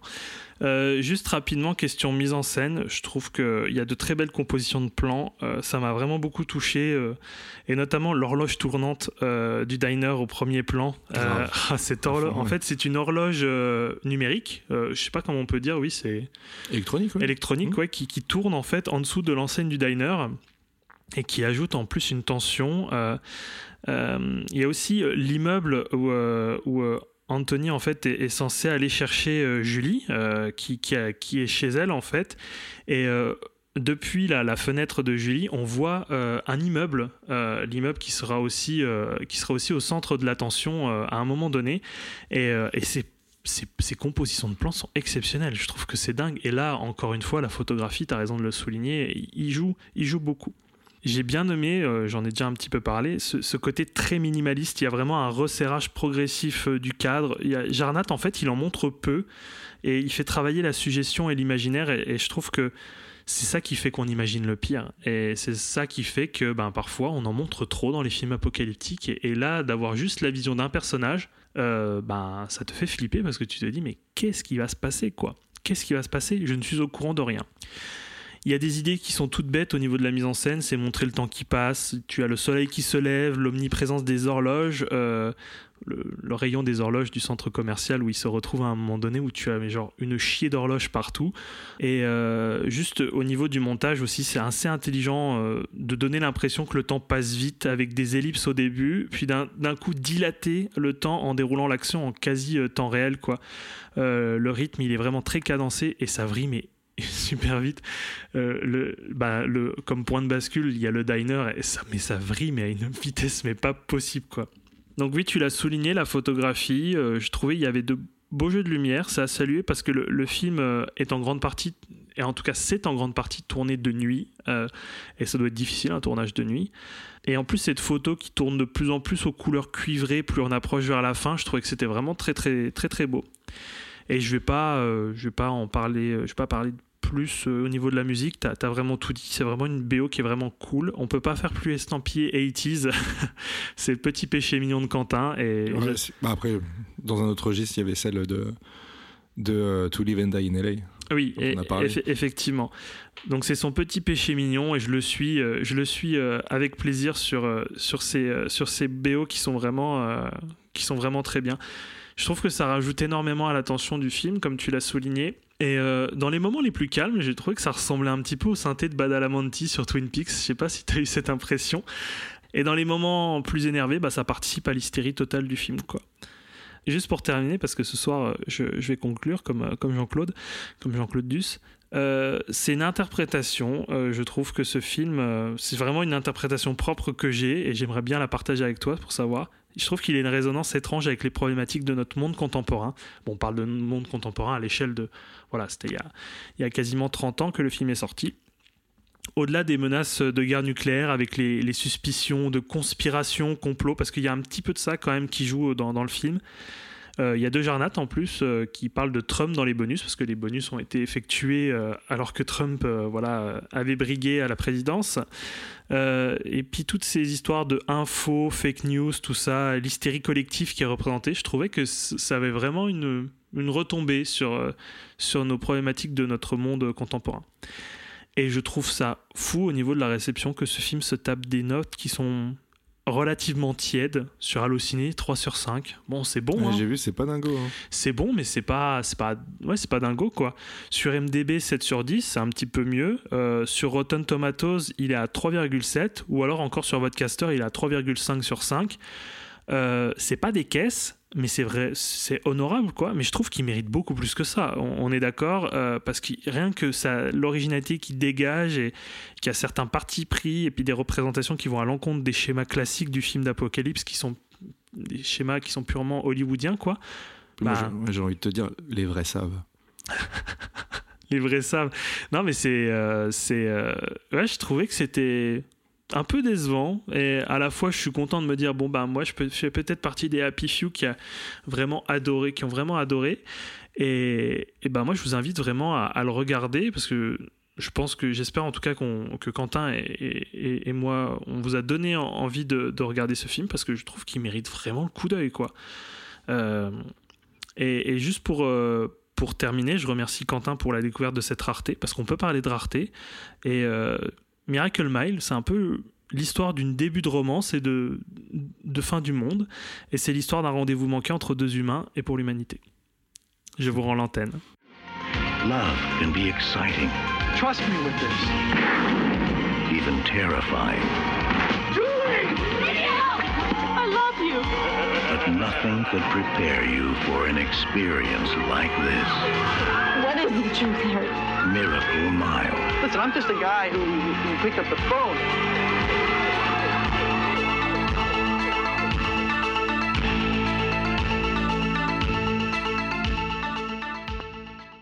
Merci. Alors, on va, on va maintenant quitter euh, le quartier de Miracle Mile pour, euh, pour euh, se diriger vers les beaux quartiers de Beverly Hills. Ah, mais oui, c'est vrai, en fait, euh, nos films se situent exactement euh, Dans la même, euh, dans la même ville, la même grosse ville de LA. On l'a pas quitté depuis Sunset Boulevard au final. On va avoir une vision tout aussi barrée, voire même plus, avec Society de Brian Yuzna, sorti en 1989.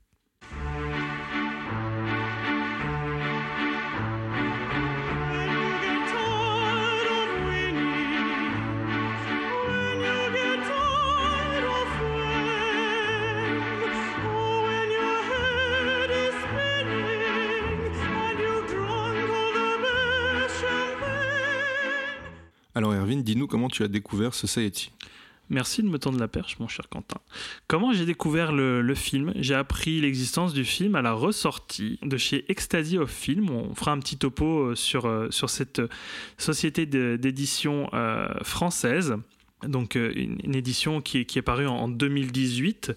Gros fantasme. Je- on part vraiment sur un gros fantasme euh, sur ce film parce qu'il il était vraiment très prometteur. Je n'avais vu que quelques images et je ne voulais absolument rien voir et savoir du film avant d'avoir une copie potable. Et malheureusement, ça ne s'est pas fait comme ça.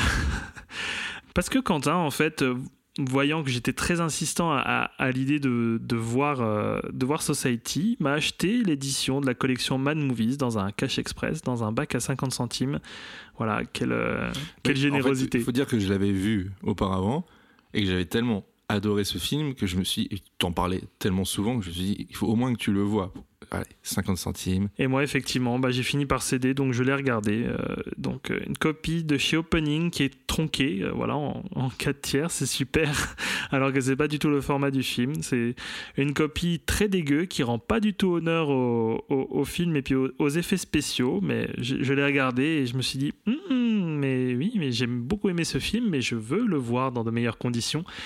Peut-être pour aussi vous en parler. Et donc, j'ai- fini par. Par le, choisir pour vous en parler dans, dans cette émission. Comment je me suis procuré au final une bonne édition? Ne me jugez pas, je suis allé sur Amazon et je l'ai eu pour 5 euros. Mais, mais, il y a bien un mais, c'était sur le profil de The Ecstasy of Film, car c'était épuisé sur le site de l'éditeur. J'étais allé voir sur le site de, de Ecstasy of Film et il n'y était plus. Et je me suis dit, oh, fais chier, comment je vais pouvoir le trouver? Et je trouvais en, fait en cherchant que sur Amazon il était à autour de 5 euros. Et je me suis dit oh, je vais pas aller sur Amazon. En plus je sais même pas si c'est le, profil marchand de l'éditeur ou est-ce que c'est des revendeurs quoi. Et j'ai pas envie du tout de donner de l'argent à des revendeurs même si c'est que 5 balles pour une édition qui a l'air d'être vraiment charmée quoi.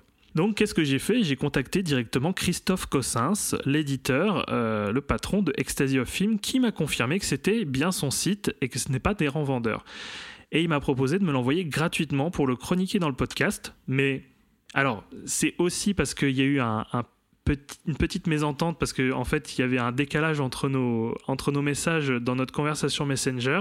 J'ai fini par payer.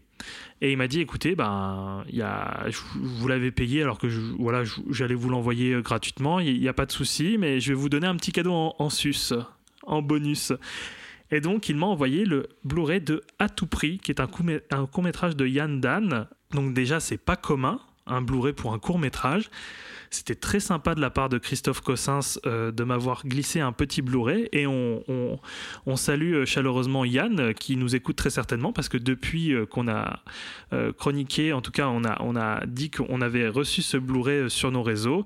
Yann nous suit depuis, donc je crois qu'il écoute certaines de nos émissions. Donc on, le salue là. Et, et on salue également Christophe Cossens pour sa gentillesse. Et, et- peut-être pourquoi pas un jour l'inviter pour, pour parler. C'est vrai que. Ah oui, ça sera avec grand plaisir. Ça, on, des- on en a déjà parlé. Ouais, pour, pour pas pour pas vous cacher qu'on aurait des projets quand même un jour de pouvoir inviter directement dans, dans le podcast des éditeurs pour pouvoir parler de leur travail d'édition parce que c'est vraiment un, un travail qui est hautement passionnant de savoir comment euh, sélectionner, euh, retaper euh, des films et puis travailler une édition. C'est comment ils en sont arrivés là? Ouais, Qu'est-ce qui les a poussés aussi à leur parcours, c'est ça, c'est vraiment hautement intéressant. Donc voilà, on lance une petite perche, pourquoi pas euh, essayer un jour de, pouvoir faire un petit euh, hors-série euh, avec en invitant des distributeurs et Christophe Christophe Cossins. Ce serait vraiment très très intéressant de, pouvoir la- l'accueillir pour pour qu'on puisse parler avec lui.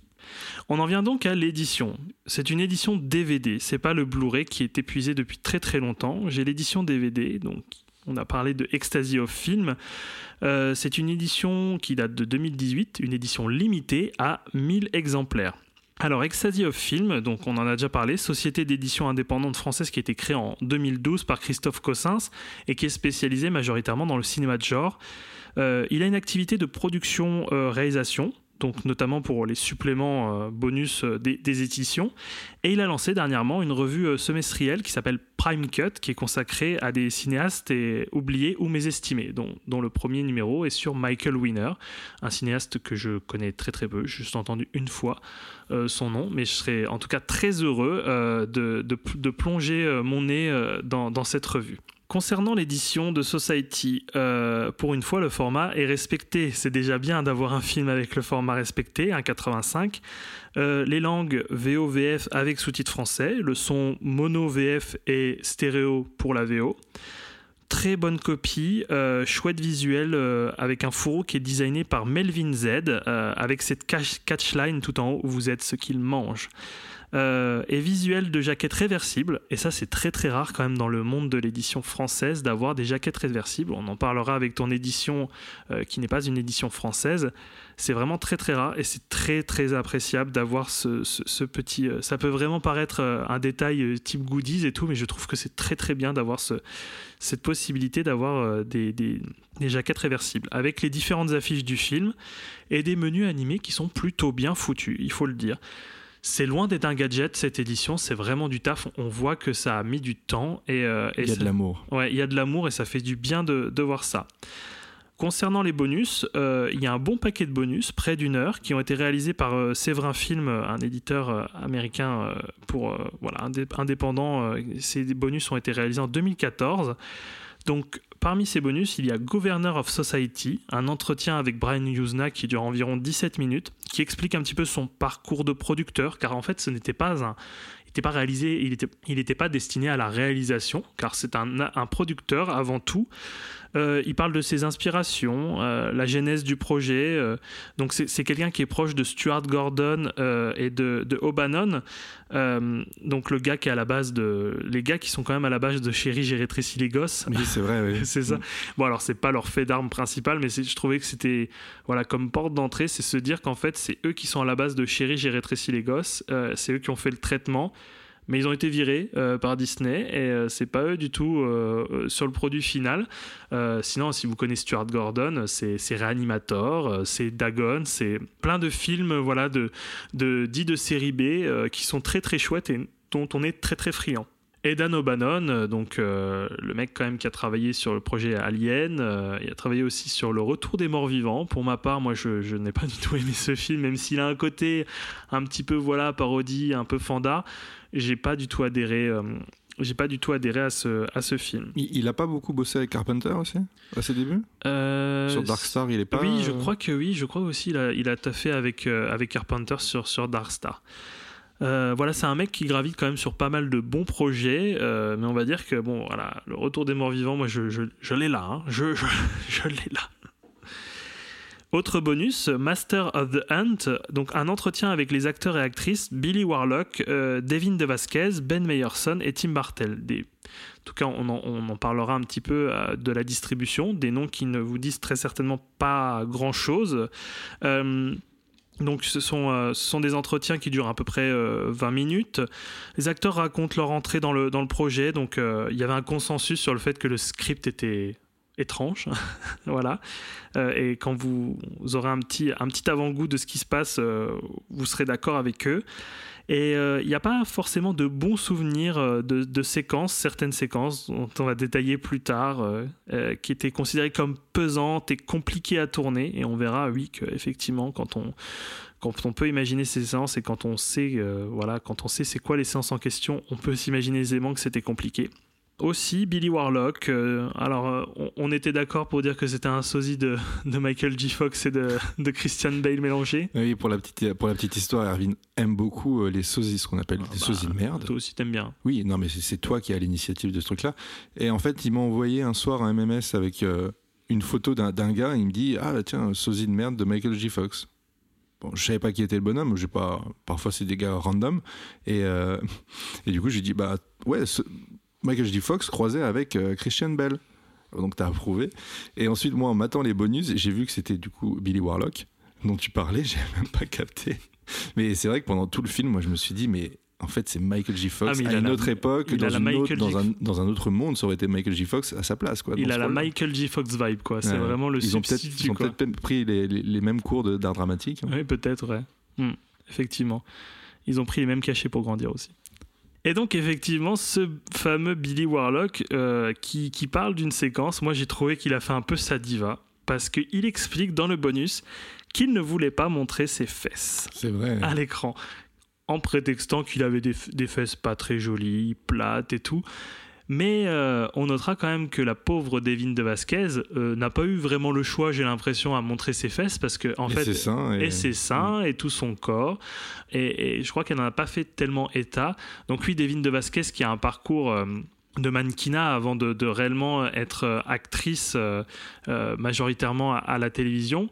Et donc on va dire que la pauvre Devin a été pris, je pense aussi pour sa plastique, mais en fait on lui a peut-être pas trop donné l'opportunité de ne pas montrer ses fesses, mais apparemment Billy Warlock, lui, il a bien insisté pour dire ah, mon cul, euh, vous le verrez pas.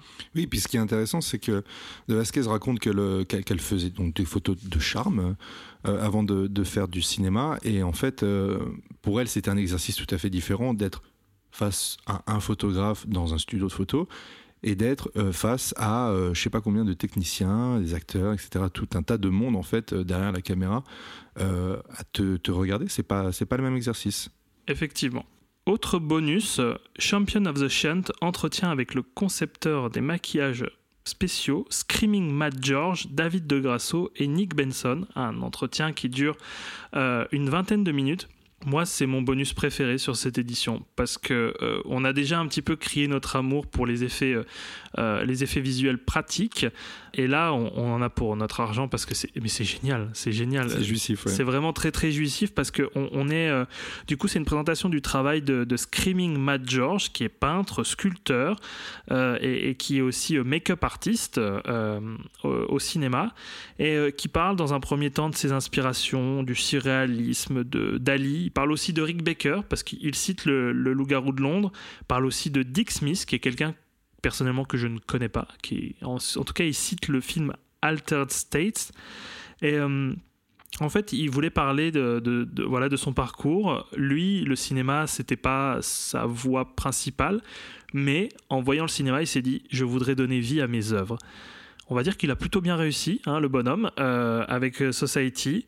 Donc, il parle des souvenirs de préparation du département euh, effets spéciaux et du tournage, et c'est toujours passionnant d'avoir des bonus sur les make-up artistes et sur les effets pratiques. Je trouve que c'est, comme tu dis, c'est jouissif, c'est très très bien. C'est de savoir comment euh, comment se prépare tout ça, euh, de voir les coulisses, c'est d'un passionnant. Je j'aurais pas d'autre mot que passionnant, effectivement. Autre bonus un petit peu plus basique, la bande-annonce VF et VO sous-titrée. Euh, pour le coup, j'ai eu euh, l'occasion de, de goûter un petit peu à la VF qui est horrible. tu m'as écrit pour me dire que t'en Ah mon dieu, plus. ah non non mais mon dieu, c'est waouh waouh, c'est on a l'impression en fait qu'on a collé une VF sur euh, sur le film, ça ne va pas du tout, c'est pas bon et c'est pas une question de d'édition ou quoi que ce soit, hein. c'est c'est vraiment, je pense que la VF était mais mais tellement mal foutue. Alors, euh, co- encore une fois, c'est juste pour préciser parce que je sais qu'il y a des personnes qui apprécient en fait regarder les, les, euh, les films en VF. Ce n'est pas du tout une attaque en disant que la VF c'est nul, c'est juste que c'est vrai que nous, on Celle-ci est nulle. celle-ci est nulle. C'est vrai que nous, on a une préférence pour la, les VO, les versions originales sous-titrées si possible pour moi, parce que c'est vrai que j'ai un petit peu du mal à, à traduire. Euh, Quentin est un petit peu plus à l'aise dans cet exercice. Mais là, waouh, c'est. les deux minutes et demie de bande-annonce, j'ai cru crever. C'était horrible. Et encore une fois, euh, on parlait d'un livret euh, pour, pour l'épisode précédent qui fait partie des bonus. On peut considérer que ça fait partie des bonus. Un petit livret de 16 pages de l'autre côté du miroir par Adrien Clair. C'est un livret qui reprend la genèse du film, donc ça se recoupe un peu avec les bonus. Un bref résumé, une analyse que je considère peut-être un petit peu légère, mais qui passe bien. Et qui parle aussi de la sortie et réception du film sur plusieurs territoires, donc aux États-Unis et en Europe. Et, ce qui est bien dans ce livret, c'est qu'on a plein de, photos de tournage et de la préparation des, effets spéciaux. Qu'est-ce que je peux dire si ce n'est que cette édition DVD, j'aimerais bien avoir la Blu-ray, mais déjà j'ai celle-là et je sais que c'était difficile de la trouver, euh, car épuisée, archi épuisée. Au final, j'ai j'ai réussi à, à, voilà, à réussi à, par, quelques détournements à, choper une édition euh, in extremis. C'est une édition qui est excellente et qui est généreuse. Et ça, c'est vraiment le mot est généreux. Et, quand on voit ce, type d'édition dans, nos mains, il n'y a que ça en fait. C'est vraiment genre, ben certes, j'ai payé 5 balles, je sais que ça vaut plus. Mais euh, là, pour le coup, c'est vraiment de la générosité et on voit quand même qu'il y a de la passion derrière ce travail d'édition. Et on est fier d'avoir cet objet dans sa DVD Tech. Et c'est bien d'avoir ces éditeurs comme ça que je disais, français, qui, s'arrachent pour réaliser ce type d'édition. C'est fou. Parce qu'on sait qu'en plus, c'est dans des conditions qui ne sont pas simples, qui sont précaires parfois, et que c'est parfois complémentaire à d'autres tafs qu'ils peuvent avoir. Et, et c'est génial quand même de, de voir des gens qui se défoncent à ce point. Et on va parler des gens qui ne sont pas défoncés juste là, parce qu'on va parler des autres éditions existantes. Donc on va pas vous conseiller les autres éditions françaises, parce que celles euh, de Opening et Mad Movies sont pas bien, hein, j'en ai déjà parlé. Et apparemment, il y a une édition DVD Y film de 2002 qui n'est pas mieux. Voilà, je n'ai pas eu, euh, je ne l'ai pas vu, Euh, mais je pense euh, très clairement que c'est pas vraiment bien du tout. Et donc, je parlais de mon édition DVD. Bien évidemment, il y a l'édition Blu-ray qui est sortie la même année chez Ecstasy, même bonus, même visuel, mais avec une meilleure définition très certainement parce qu'on passe sur un support Blu-ray. Je n'ai pas vu de, je n'ai pas vu d'image du Blu-ray. Pareil qui était tiré à 1000 exemplaires et qui est épuisé depuis un bail. Donc euh, je sais pas si vous arriverez à vous en procurer une parce que c'est, je pense que les gens vont le garder c'est un très bel objet pourquoi le revendre? Alors ils vont le revendre à prix d'or. voilà, c'est ça. Bon, le- le- l'effet revendeur, et on en parlait avec euh, Garde à vue, l'épisode précédent, sur euh, avec les DVD qui peuvent euh, se revendre à 100 balles, qui, ce qui est une arnaque totale. Donc, on va peut-être euh, passer à ton édition. Il y aura peut-être de la possibilité de ton côté de choper euh, une bonne édition de Society. Oui, une édition qui est tout aussi euh, généreuse que la tienne, mais qui, ne vient pas de France, donc, mais de, l'Angleterre. Moi, je me suis tourné du côté de d'Arrow Video. C'est une édition qui est sortie en 2017, euh, que j'ai pu me procurer. Je vous en avais peut-être déjà parlé du site Zavi, qui est à la base un site anglais, euh, mais par contre qui a une version de son site en français. Et il est possible de commander tout un tas de, films, enfin de goodies, etc. sur ce site-là. Et euh, j'ai profité, j'avais profité en tout cas d'une offre promotionnelle de 4 Blu-ray Arrow pour 32 euros, donc ce qui revient à, à 8 euros, 8 euros pièce euh, le Blu-ray. Et donc j'avais pris Society parce que c'est un film que j'avais fantasmé comme toi pendant très longtemps et que j'avais j'avais envie de voir. Les chiens de, de Baskerville, euh, l'esprit de, de Cain et euh, Panique euh, sur, Flo- sur Florida Beach. Oui, matinée. quoi. Matinée, voilà. Mm. De Joe Dante. Exact. Donc c'est un, c'est un Blu-ray dont la jaquette est, est réversible avec le visuel original de l'autre côté. En fait, le nouveau visuel qui, qui est présenté, moi pour une fois, personnellement, je préfère le, je préfère l'original. Là, on dirait un peu trop la, la couverture du Necronomicon. non, mais c'est vrai, c'est. Oui, après c'est dans le thème quoi. C'est vrai que là ils ont poussé les potards. de- Allez, on fait vraiment, on y va à fond. On fait juste une une chair informe euh, de, de- voilà et c'est c'est- particulier. En tout cas, ça ça attire l'œil. Hein. Ça attire l'œil, c'est ça. C'est peut-être ce qui m'a attiré aussi. Euh, le, le- film est présenté euh, avec un son stéréo 2.0, alors sous-titres anglais pour sourds et, ma- et malentendants uniquement, euh, donc dans sa version euh, d'origine. Le ratio de l'image, on est sur un, un 85, euh, ça semble respecter. Toi, c'était pareil, hein? Oui, c'est ça. Oui, C'est ça. Voilà. Alors côté bonus, il y a plein de bonus euh, voilà, euh, redondants par rapport à ce que Erwin vous aura cité. Moi, j'ai un commentaire euh, audio de, de Brian Newsna, euh, une interview de lui également, interview euh, des acteurs, la featurette dont tu as parlé avec les créateurs des effets spéciaux. Il y a une vidéo de Newsna à la première mondiale de Londres en 89. Alors la vidéo est infâme parce que c'est vraiment. Ouais, mais c'est une archive. C'est une archive très intéressante, mais ouf, ce que je veux dire, c'est que vous attendez pas à avoir. euh, Enfin, c'est- tourné à la VHS euh, en backstage. Voilà, le son est pas très bon, l'image est pas belle, mais au moins vous allez pouvoir apprendre euh, des choses. Il y a un question-réponse avec Yuzna qui date de 2014, qui a été tourné au Celluloid Scream Festival, qui est un festival anglais. Et il y a une dernière featurette qui s'appelle Persecution Mania. C'est un clip de Screaming Mad George. C'est chelou.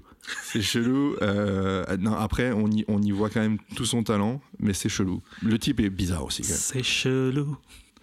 Euh, voilà, en gros pour mon édition, franchement, euh, moi je suis, je suis vraiment content parce que Arrow il fait vraiment un beau travail d'éditeur. Alors après, c'est une, clairement c'est une beaucoup plus grosse boîte qu'Ecstasy, Euh, donc euh, donc c'est beaucoup plus facile pour eux de, de sortir, mais ils ont ils sont souvent très très bien notés. Euh, très bonne euh, ouais, très bonne réputation. Vous- Il y a très peu de chances d'être déçu en commandant chez euh, chez Arrow Video. Est-ce qu'on n'est pas sur l'épisode où on a peut-être le meilleur combo de toutes les éditions? Possible. Franchement, là, on est vraiment sur du. du... Oui, parce qu'on présente, niveau, on là. présente deux éditions, tandis que pour, euh, pour euh, Miracle My, bah, on, on est chez un même éditeur, mais un Ah, je, DVD je un parle, je parle de l'épisode en entier, hein, même pour Oui, Miracle ouais. Mm. On est vraiment sur, euh, sur de la bonne édition. Euh, donc oui, effectivement, euh, on est radin, donc on tire, on tire sur la camelote. Et en plus, c'est même pas de la camelote parce que c'est vraiment de, de très très belles éditions. Donc on, on vous les a présentées. Si vous pouvez les trouver au même prix que nous, bah lucky, ouais. lucky you are. Regardez souvent sur Zavi, hein, si, si vraiment ça vous pose pas de problème d'avoir des, des, des Blu-ray euh, anglais euh, sans sous-titres français. Mais, Alors juste Zahavi euh, n'applique pas de frais de douane hein, encore, hein, parce, non, que, parce que c'est un non parce que tu en- passes directement sur. Enfin, tu passes par euh, on va dire, une succursale française. D'accord. Euh, et les frais de port sont de l'ordre d'un euro. C'est vraiment euh, Oui, d'accord, ok. Ouais. Ok.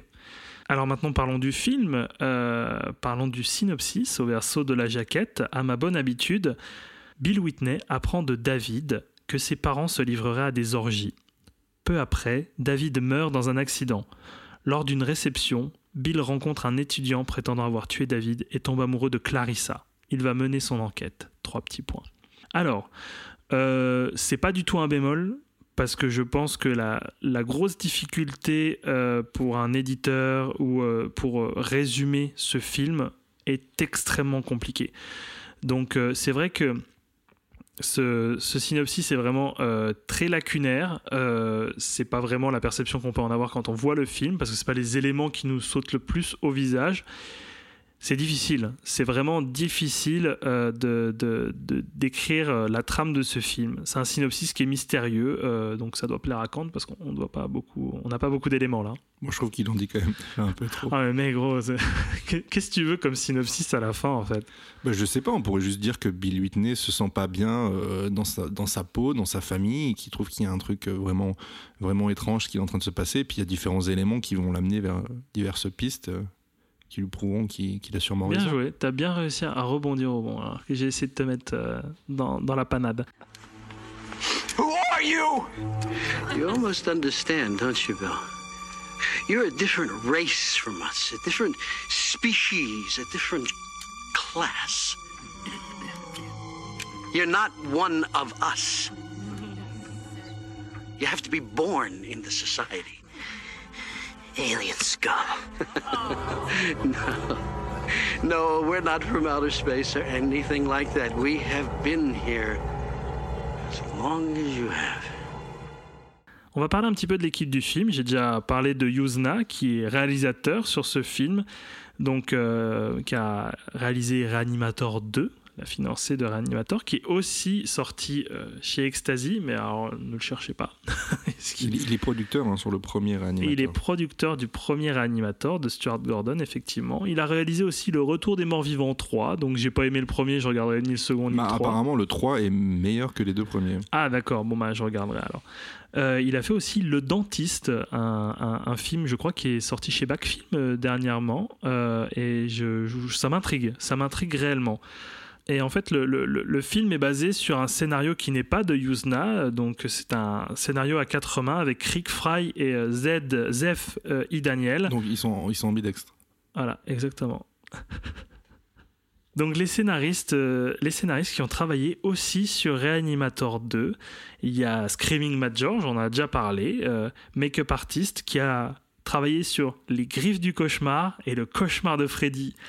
Et franchement, on peut se dire en voyant Society que c'est une suite logique, hein, euh, quand on voit en plus les deux opus de Freddy euh, que je viens de citer, on est vraiment dans le même. euh, moi, je, je, je, je- je crois que le, les griffes du cauchemar, je crois que c'est un de mes effets spéciaux les, les plus beaux que j'ai vus. Si tu te souviens, en fait, dans, dans Freddy, où c'est Freddy qui est en C'est le surimpression, pantin. En pantin sur, euh, en hauteur euh, sur l'hôpital psychiatrique. Je crois que j'ai jamais vu un truc aussi beau et barré. Euh, on peut dire plein de choses de Freddy. Je trouve que dans sa continuité, c'est l'une des séries d'horreur qui est la plus belle, en tout cas qui baisse le moins, et on en a toujours, on a toujours à manger dans, dans, même les plus pourris, même ceux vers la fin. Il y, a, il y a toujours un morceau de bravoure à un moment donné où on en prend plein la gueule au niveau des effets spéciaux, euh, qui n'est peut-être pas forcément euh, justifié dans un scénario, mais bon, on est dans un Freddy, on n'est pas là pour euh, vraiment pour l'histoire, quoi. Bah, pro- Procurez-vous et lisez le, le hors-série Mad Movie sur, sur Freddy. c'est Effectivement. très intéressant. Effectivement. Moi, je l'ai pas encore lu. Tu, tu l'as, Oui. t'as commencé à le lire, toi? Ok. On voit déjà que c'est des collaborateurs réguliers de, de Yuzna. c'est quelques personnes. On a aussi Rick Fichter à la photo. C'est un gars qui vient des effets visuels chez ILM, donc la boîte euh, de Lucas, et qui a taffé euh, par la suite sur Robocop, euh, Starship Trooper, Alien 3 et 4. Donc, euh, bonne pointure quand même. Même si, bon, le, le- les Alien 3 et 4, c'est pas non plus les, pas non plus les meilleurs. C'est pas les meilleurs. non. Moi, je préfère le 3 au Alien de Cameron. je vais me faire Alien au cube. Ah mais je- et franchement, je vais me faire mais démonter parce que déjà dans mon entourage proche, quand je dis que je préfère le 3 à, au- au- à celui de Cameron que je, je trouve vraiment pas intéressant. Ouais, c'est vraiment, c'est vraiment un bon parcours en tout cas pour ce Monsieur Fichter. C'est le premier film de Yuzna, donc euh, on a, tu, l'as souligné juste avant, qui était producteur de Stuart Gordon et qui, bon, bah là, euh, est arrivé à la réal un petit peu comme ça euh, sur le fil. Et on, a bien vu, je, vous ai donné un petit peu les, les principales personnes qui ont travaillé sur, ce film. C'est quasiment la même équipe qui remplira pour Animator 2. Donc, dire à quel point Society, je pense que ça a bien roulé. Tout le monde a, a, a rempilé pour une autre aventure. Côté distribution, euh, donc on a déjà parlé un petit peu de Billy Warlock qui joue Bill Whitney, euh, qui a joué dans Halloween 2. Il était tout petit parce que son père travaillait sur Halloween 2. Donc je ne sais plus à quel moment il apparaît, mais il joue tout petit. Euh, bah, tout petit, plus jeune en tout cas. Dans Halloween 2, il a joué aussi dans Des jours et des vies. Donc là, on n'est plus dans le cinéma. Non. il a joué dans Alerte à Malibu et Les Feux de l'amour. Donc là, une belle carrière de soap. Chut, ça a glissé. Il y a un lien quand même. Ça a glissé comme du savon. Oh Ah, non, t'as eu du non, mal. là j'applaudis. Ouais. Non, non, mais je, je couperai ce petit temps de latence. là. Ah, d'accord. Bravo. Ok, merci, merci beaucoup. Merci, merci. Euh, on a parlé également de Devin De Vasquez qui joue Clarissa Carlin, qui a joué dans House 2, donc la suite de House de Sean Cunningham. J'ai j'ai hâte de voir, ces- parce que Sean Cunningham, quand même, quand j'entends ce nom, Sean Cunningham, du coup, qui a à l'initiative de la franchise, euh, la franchise Vendredi, Vendredi 13, ça promet, franchement, cette euh, série House, ça me. Ouais, je, pense que je vais saigner des œufs d'avance, mais ça a l'air d'être rigolo.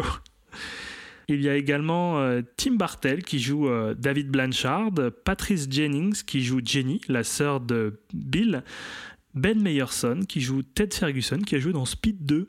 Voilà. Et Charles Lucia qui joue Jim Whitney, le père de, de Bill.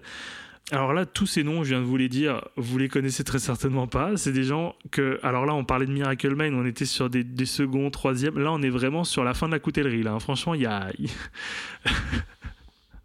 là, on est sur l'économe de, de votre. ah, j'arrête avec la métaphore, c'est c'est- pas bien. Enfin bref, voilà, vous les avez vus peut-être une fois par chance si euh, si voilà votre euh, votre euh, vos parents regardaient regardaient les feux de l'amour, vous avez peut-être vu Billy Warlock euh, popper à un moment donné dans un épisode. Et donc c'est principalement un casting de comédiens qui sont issus de la télé, de, la télé ou qui feront toute leur carrière. Et euh, ça, ça donne une bonne dose de surjeu déjà à la base. C'est pas le point fort du film, même si ça contribue, je dirais, positivement à son ambiance. On en parlera juste après. Alors, Society, euh, quelles sont mes, mes impressions sur ce film? Pour éviter de dire que c'est un ovni, parce que je vais finir par tout le temps dire ce film est un ovni quand même. Ah là là, difficilement euh, classable. Je vais, dire que c'est un objet qui est difficilement définissable, en, quand même. On, on, on va pas se cacher. C'est difficile de décrire un film comme ça. J'en parlais déjà pour le synopsis, c'est vrai que c'est compliqué quand même d'en parler. Généralement, quand je, les, quand, quand je dis à des gens euh, autour de moi de regarder Society, je leur dis mais vraiment rien du tout. Euh, je leur dis vous allez, vous allez aimer. Euh, ça va être bizarre. Tu le conseillerais pas à ta mère non plus? Non, ma mère, elle aimerait pas Society, c'est sûr et certain. Non, non, non, non. Mais euh, je, je choisis quand même mes gens. Je, je sais que ça- je sais qu'ils seraient susceptibles d'aimer. C'est dérangeant as fuck, c'est c'est fascinant, c'est grotesque, burlesque, satirique, cynique, euh, corrosif. Il y a tous les qualificatifs qu'on mélange comme ça. Voilà, on les mélange dans une, dans une boîte. Et puis euh, ressort ce film. Voilà, pousser euh, tous les qualificatifs qui sont poussés au paroxysme. Je sais pas pourquoi, dans ma tête, j'ai eu la métaphore de Motus avec la boule noire. Je sais pas pourquoi. j'ai trop regardé Thierry Beccaro quand j'étais jeune. D'un point de vue esthétique, au début, on a vraiment l'impression de voir un soap, euh, un téléfilm, une sitcom avec une lumière très très claire, avec un filtre un peu euh, lumière euh, scintillant comme ça, des décors en carton-pâte, la musique qui est cheapos. Limite, la musique, j'ai l'impression que c'est une musique de BO d'un film porno. Franchement, on est vraiment à ce point-là.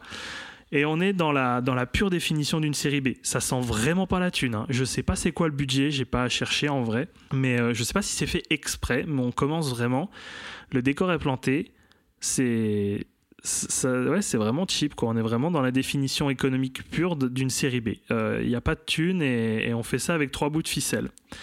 Mais d'un point de vue esthétique, ça donne vraiment euh, quelque chose. Puis assez vite, on a un glissement dans le ton. Euh, on sent qu'il y a quelque chose qui se trame. Il y a des suspicions de machination. Euh, L'univers devient inquiétant. Il y a des décors surréalistes qui pop. J'ai- pour détail en fait cette statue qui est déformée dans la salle de bain ou la chambre de Jenny, je m'en rappelle plus, euh, qui est très déformée comme ça en, en- en- en arrière-plan, qui préfigure ce qui pourra se passer plus tard.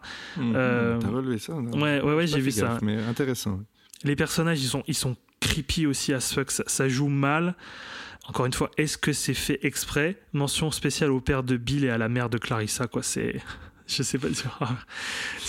Le père de Bill et la mère de Clarissa, euh, c'est vraiment des drôles d'énergumènes, quoi, les personnages. Et il y a beaucoup d'insinuations et de situations qui sont quasi incestueuses, qui mettent bien, bien mal à l'aise. Donc, par-dessus cette couche, vous mettez ce que je viens de vous dire à l'instant c'est dérangeant, hein, ça, ça, picote un peu quoi. Et donc on parle de quasi inceste, euh, inceste présumé. C'est un film qui est, qui est séminal, qui, qui va vraiment de la symbolique la plus grossière. Donc je, je fais mention, et on le voit d'ailleurs sur cette jaquette, euh, d'une d'une femme en bikini qui est Clarissa, euh, qui, euh, qui en fait, quand Billy tombe dans le sable, ils sont, c'est une séquence où ils sont à la plage, ils ne sont pas ensemble à la plage, mais ils se croisent à un moment donné. Et donc Bill tombe par terre, et là il y a Clarissa qui arrive et qui lui jette de la crème solaire en appuyant sur le tube, ce qui fait un gros jet bien blanc qui tombe sur sa tête. Je sais pas du tout à quoi vous faites référence, monsieur. Ah, ah oui, bah oui, bien sûr. Non, ça ne vous dit absolument rien. Donc oui, effectivement, ça, ce- cet exemple, on est genre, ouh là là là là, la symbolique derrière tout ça. Et au plus expli- euh, et puis après, on- donc ça c'est vraiment le plus grossier, quoi, on va dire, et le plus explicite, c'est la scène, euh, voilà, de, de, de la défloration de Billy, parce que Billy perd sa fleur avec Clarissa à un moment donné, et encore la scène la scène, la dernière partie du film, cette scène de fameuse orgie dont on va parler à la fin, qui est vraiment, j'ai rarement vu ça vraiment. Toi, toi non plus, je pense. Ah bah non, non, non. Et je, je, je- je- petit aparté, enfin, je, je m'imaginais être figurant sur une scène comme celle-ci. Ah putain, mais Oh, quelle tu vas faire de la figuration pour Society. Bah super, c'est qui C'est- C'est c'est quoi? C'est un film de Brian Usna. Ah oui, d'accord, ok, bon, bah pourquoi pas. Bon, bah tu te mets là. Non, mais je sais pas, tu, tu te retrouves sur ce tournage-là, tu comprends pas ce qui se passe. Ah ouais, non, franchement, je pense que T'as t'as juste peur. envie de fuir, quoi. il a arrêté sa carrière. Après, il n'est plus jamais retourné au cinéma. Donc on part aussi, parce que là on n'a on, pas parlé des thématiques, euh, mais c'est quand même un film qui est politique quand même, qui se veut politique. Il y a une dénonciation derrière tout ça. Et la dénonciation, c'est la society. Donc c'est vrai que si on traduit society en français, ça fait société. Ça nous fait, ça, ça nous fait juste penser, pas, ça nous fait juste penser au Roquefort Société. Voilà, c'est pas, c'est pas très parlant quoi. Mais la society aux États-Unis, la society, c'est la haute société américaine. C'est les riches. Les bourgeois. Voilà. Et donc cette One Big Happy Family qui est bien sous tout rapport, au final, des travers un petit peu, euh, voilà. euh, on a déjà parlé du quasi-inceste, on a parlé d'orgie. Je pense que vous voyez un petit peu de quoi, de quoi on parle. Cette espèce d'entre-soi, donc ça, ça fait penser un peu à de la consanguinité, ça, ça, ça les riches, mais vraiment euh, à fond, quoi. Il y a une dénonciation aussi du classisme, parce que Bill est décrit comme un bâtard. Je ne le vous dis pas parce que c'est vrai que c'est une des révélations, mais effectivement, comme tu l'as précisé, Bill ne se sent pas à sa place dans cette famille. Il se sent Dès, dès- dès la scène d'ouverture Dès la scène d'ouverture, il se sent à part, il ne sait pas pourquoi, il n'est pas comme eux en fait. Il ne fait pas partie de cette society et il n'a pas envie d'y rentrer. Et c'est pour ça qu'il va essayer de débunker ça en se disant mais je n'ai pas envie de faire partie de ces society, ça a l'air d'être vraiment méga chelou, je ne veux pas. Et en fait, on, se retrouve dans des situations où euh, les riches vampirisent carrément euh, les classes dites inférieures. Euh, Je vous dévoile pas pourquoi, mais c'est vrai qu'il y a une thématique de vampiriser ces, vampiriser de, de- de jeunes, euh, de, jeunes personnes comme ça, euh, euh, de de classe dite inférieure, pour sucer un peu leur vitalité. Alors on, on va de, dans, cette society de jeunes golden girl ou golden boy en soif de puissance, ce fameux Ted Ferguson qui a vraiment la tête de l'emploi. Il a vraiment la tête du connard. Mm. Vraiment, mais ils l'ont choisi. Je pense qu'ils l'ont dit au casting. Tu as une tête de connard, tu vas jouer dans ce film Ted Ferguson. Et donc là, on parle des plus jeunes, mais on parle aussi des vieux libidineux, là, en recherche de jouvence. Je pense au, au juge, là, qui est. Aïe, aïe, aïe, il me met mal. Il me met mal, vraiment, lui. Ah, je. Avec son cigare. Avec son putain de cigare, là. Avec son beauty mark à la fin. Ah oui, non. Donc, euh, ça, ça, ça vient pas de moi, euh, ce que je vais dire, mais Brian Yuzna euh, a dit que pour lui, ce film, et d'ailleurs, je le prends du livret euh, qui, était dans mon édition, c'est la revanche sur les 1%. Donc, il parle de ces 1% de ultra riches, en fait. Et il y a aussi dans ce moment de bascule que je ne vous décris pas parce que ce moment-là, en fait, moi, je l'ai vraiment vécu comme extrêmement étrange. C'est là où, au final, le film vire dans l'extrême. Est-ce qu'il y aurait peut-être pas un discours sur Hollywood et cet entre-soi très élitiste? On a parlé de, on a parlé de Sunset Boulevard euh, pour ce côté un petit peu méta. Euh, je pense qu'il y a un petit côté aussi euh, sur Society où en fait on dénonce cet entre-soi hollywoodien parce que on, on le dit, on le répète, Society se, se déroule à, à New York, pas Hollywood. Hein, on parle pas de Hollywood, mais j'ai l'impression quand même qu'on on- on flingue un petit À peu New le- York. À New York, à, Los Angeles. Pardon, je suis euh, Jean-Michel Nulangéo. Et donc oui, euh, on parle pas explicitement de, Hollywood, mais j'en fais une interprétation. J'ai l'impression que ça, tape un petit peu sur la société du spectacle euh, hollywoodienne, parce qu'à un moment donné, on dit il n'y a rien de tel que le show business. Donc ça, c'est mon interprétation. Je sais pas si tu l'as ressenti toi de ton côté. Non, j'aurais pas, pas poussé, pas poussé les les curseurs jusque là quoi. D'accord. Donc encore une fois, c'est moi qui me fais des films. Non, ça mais Ok, c'est- t'as peut-être raison. c'est juste que ça m'a pas, ça m'a pas frappé. Clairement, critique, satire de la bourgeoisie, euh, de la haute société, comme tu dis. Oui, 100%. Bah, c'est, Mm. c'est le sujet du film. D'ailleurs, il y a une catchline qui est sur l'affiche principale, qui est en anglais à l'origine et qui est qui peut se traduire comme ça, c'est les riches se sont toujours nourris des pauvres et cette, et cette fois c'est pour de vrai. Ouais, c'est très bien. En tout cas, c'est en fait, c'est une manière assez, euh, c'est une manière de mettre euh, en image premier degré ce- ce- cette, euh, cette, cette catchline. Que c'est Effectivement. vrai, quand on dit, c'est, imagé de dire les, les, les, les- riches se nourrissent des pauvres. C'est quelque chose qu'on a, qu'on a souvent dit, qu'on emploie encore aujourd'hui. Et euh, là, en fait, c'est, il, il, euh, il le, le transcrit littéralement. Effectivement. Et d'ailleurs, ce- ce- cette scène-là que je vous décris, je, je vous donne pas la teneur, ça m'a donné un petit euh, côté euh, Truman Show, mais vraiment euh, totalement débridé sur euh, une révélation de, de quelque chose qui se, qui se trame. D'un monde factice, tu veux dire? Ouais, d'un Mm. monde vraiment très très factice. Euh, la scène est très réussie et là c'est le point de bascule, que ce soit au euh, de l'intrigue ou de la mise en scène. Là on est vraiment, on passait de, de, de vraiment, euh, allez, la moitié du film en mode, un, un- allez, oui, moitié trois quarts du film version un peu film téléfilm sitcom avec quelques points de bascule à certains moments, en tout cas quelques apartés très très étranges. Mais là à partir de cette scène, bam, c'est vraiment genre on rentre dans un film de série B euh, ultra gore. Et ça va partout dans tous les sens et c'est très Et jouissif. puis, et puis, avant ça, on te donne quand même des petits éléments. oui, de- oui, c'est ça, ouais. de, on te tease un petit peu. Il y a la scène de la douche. euh, Je sais pas si tu vas revenir dessus, mais voilà, il y a des éléments qui te font dire que à un moment donné, ça peut péter. quoi. Exactement, c'est vraiment ça. Euh, pour, pour cette mise en scène, c'est, elle va dans un va-et-vient constant entre, comme je disais là à l'instant, l'étrange et cette réalité factice. Plus on avance dans, dans l'intrigue et plus la mise en scène à l'esthétique très télévisuelle plonge dans une photographie qui est très contrastée, quasi monochromatique, c'est rouge, orangé vif. Je parlais des, des couleurs cuivrées de, de, de Miracle My. Là, on est vraiment genre ça, bam, quoi. C'est vraiment, on change limite de projecteur. Ça, Ah oui, oui, clac, Mm. quoi. Ça fait comme ça. Et bon, on va quand même parler un petit peu des, décors et des, effets spéciaux. C'est la, la réussite du film. C'est vraiment ce pourquoi majoritairement on se tourne vers Society. Des effets visuels pratiques qui sont supra dérangeants. Ça pousse les potards Cronenbergiens, mais euh, au taquet. Je pense que là même on dépasse Cronenberg. euh, c'est pas le même sentiment de dérangeant qu'on peut ressentir dans un Cronenberg que dans Society. Mais tu vois un petit peu dans, dans la manière de mettre en scène, de mettre en évidence cette, euh, voilà, ce, ce- ce côté très organique. euh, J'ai j'ai noté exactement la même chose. Ah ouais il y a un, un côté, oui, Cronenbergien, euh, de par son côté organique, et exactement comme tu le dis, euh, mon Cronenberg se veut beaucoup plus sérieux, beaucoup plus dérangeant. Là, il y a un côté Ouais. très fun, quoi. Ah ouais, ouais, là il y a un côté limite cartoon hein, même. hein. Ah oui, c'est ça. Ouais. Ouais. Les effets prosthétiques, ils sont fous. Euh, ça fait plaisir de voir cet imaginaire et, et cette liberté créatrice. C'est limite cathartique, euh, franchement. euh, ça m'a fait penser aux séquences de Freddy où ça y va à fond. C'est sur le Ah même mode. Mm. C'est exactement la, la même chose. Et euh, il y a vraiment un imaginaire de malade. Je, je prends exemple, c'est l'un des effets prosthétiques que je trouve le plus réussi et le plus chouette. C'est l'exemple de la main géante à la place de la tête. À un moment donné, il y a un personnage qui se transforme où sa tête devient une espèce sorte de main géante comme ça.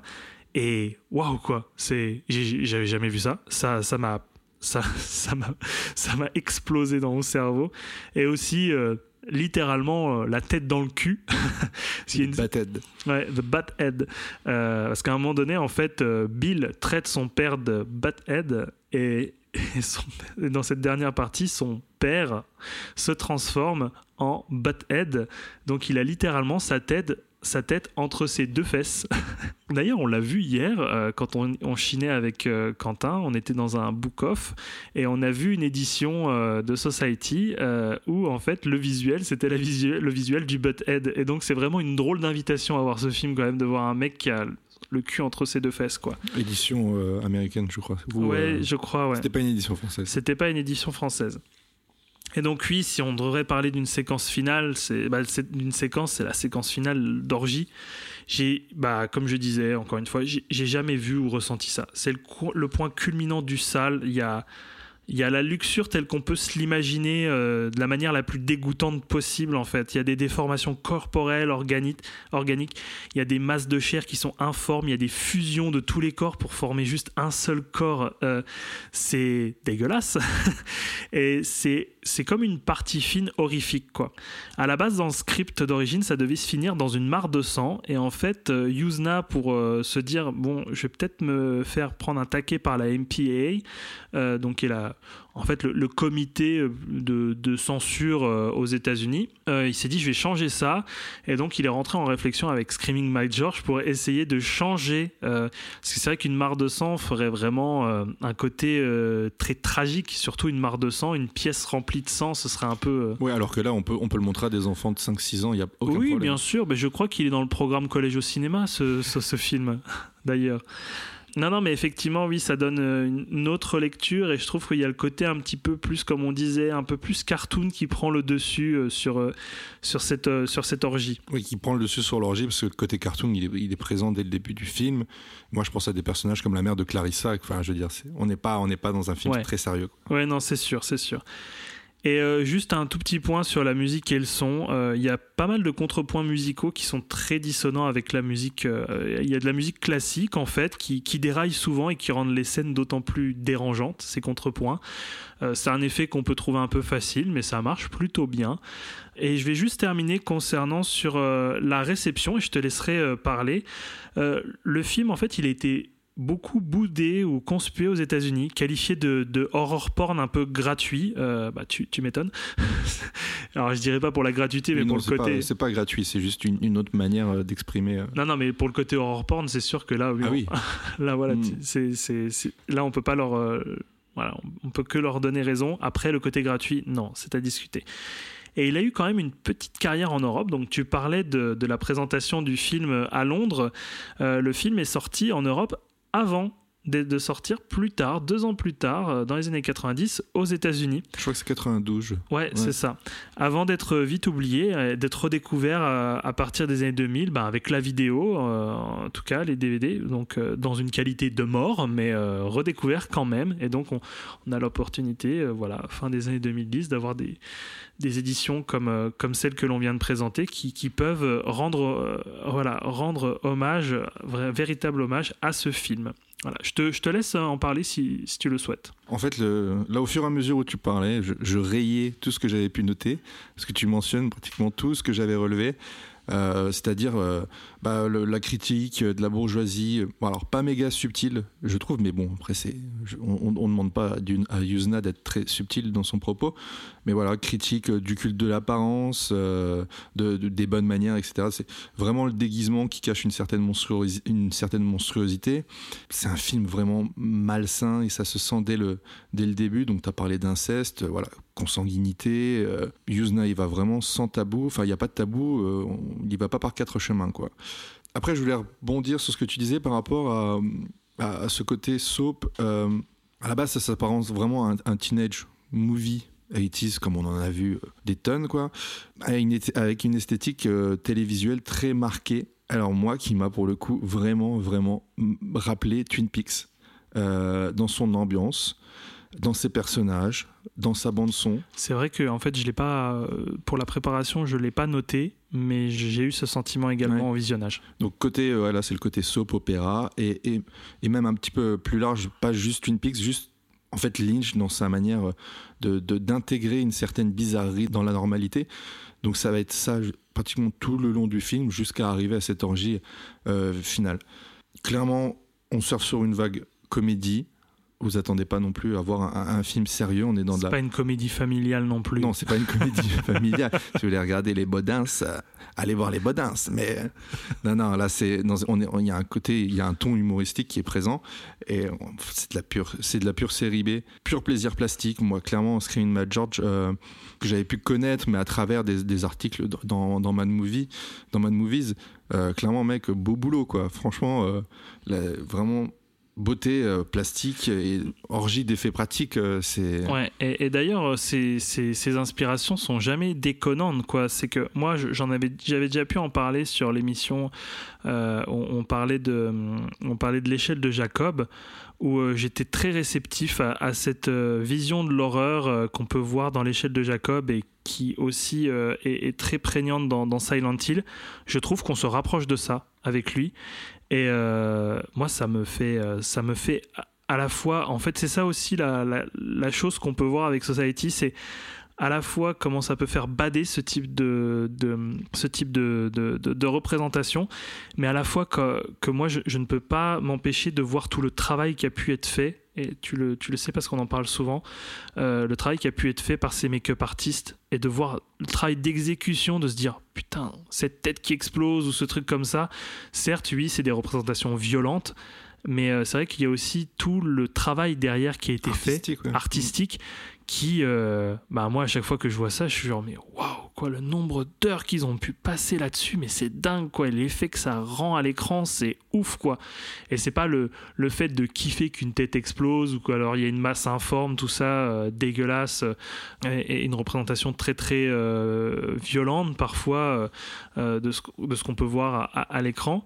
Euh, il y a toujours aussi ce côté voilà euh, très euh, très pratique de la chose voilà la- l'artisanat le fait que voilà c'est un ce sont des moules des heures de travail à faire à travailler des composants différents et tout pour essayer de recréer de voilà de l'organique à l'écran Et en parlant d'organique, en parlant de body horror, il y a le numéro 345 de Mad Movies qui contient, alors en plus d'un tas d'autres choses, il y a une interview de Brian Newsnack. Je suis allé, j'ai couru le reprendre, le sortir de, ma bibliothèque pour la lire tout de suite après le visionnage de Society. C'est très très très intéressant. Alors moi aussi j'avais un entretien de Newsna, mais il faudrait qu'on voit si c'est pas le même, s'ils l'ont réutilisé pour le numéro spécial gore. Euh, parce qu'effectivement, en fait, pour vous donner un petit peu envie de découvrir ce qu'a fait Yuzna ou, ou ses, ou ses comparses ou des choses similaires, bah, je parlais aussi d'un Mad Movies, mais je te, je te laisse terminer et puis je, je- je- ferai ça en fermeture. D'accord, ok. Bah, je, terminerai juste parce que tu m'as vraiment enlevé les mots de la bouche, mais c'est très, très bien, c'est complet, j'aurais rien de plus à rajouter là-dessus, si ce n'est peut-être deux recos. euh, parce qu'on aime bien terminer sur des recos. La première, ce serait euh, Invasion of the Body Snatchers, mais pas celui de Dan Siegel parce que je ne l'ai pas vu. Et je parlerai de, de l'adaptation de 78 de Philip Kaufman, euh, avec notamment Donald Sutherland. Tout à fait, super bien. Vous avez pas vu, il y a le mime qui allait avec, euh, dans laquelle euh, des individus sont remplacés par, par des doubles d'origine extraterrestre. Et euh, la deuxième reco, c'est euh, un film. Alors, c'est un film que j'aurais aimé chroniquer. Hélas, euh, c'est compliqué de trouver, euh, de trouver une, une copie. Euh, moi, j'en ai une. Ça s'appelle Les femmes de Stepford, un film de Ryan Forbes euh, sorti en, en 75, donc qui est aussi un roman avant d'être avant un film. Donc ça se passe dans une petite ville où les femmes sont soumises à leur paresseux mari et sans remettre en question quoi que ce soit, elles font preuve d'un manque. Euh, d'un fort manque d'intelligence et il y a deux femmes qui vont enquêter sur ces comportements euh, suspects et vont découvrir euh, ce qui se cache derrière tout ça.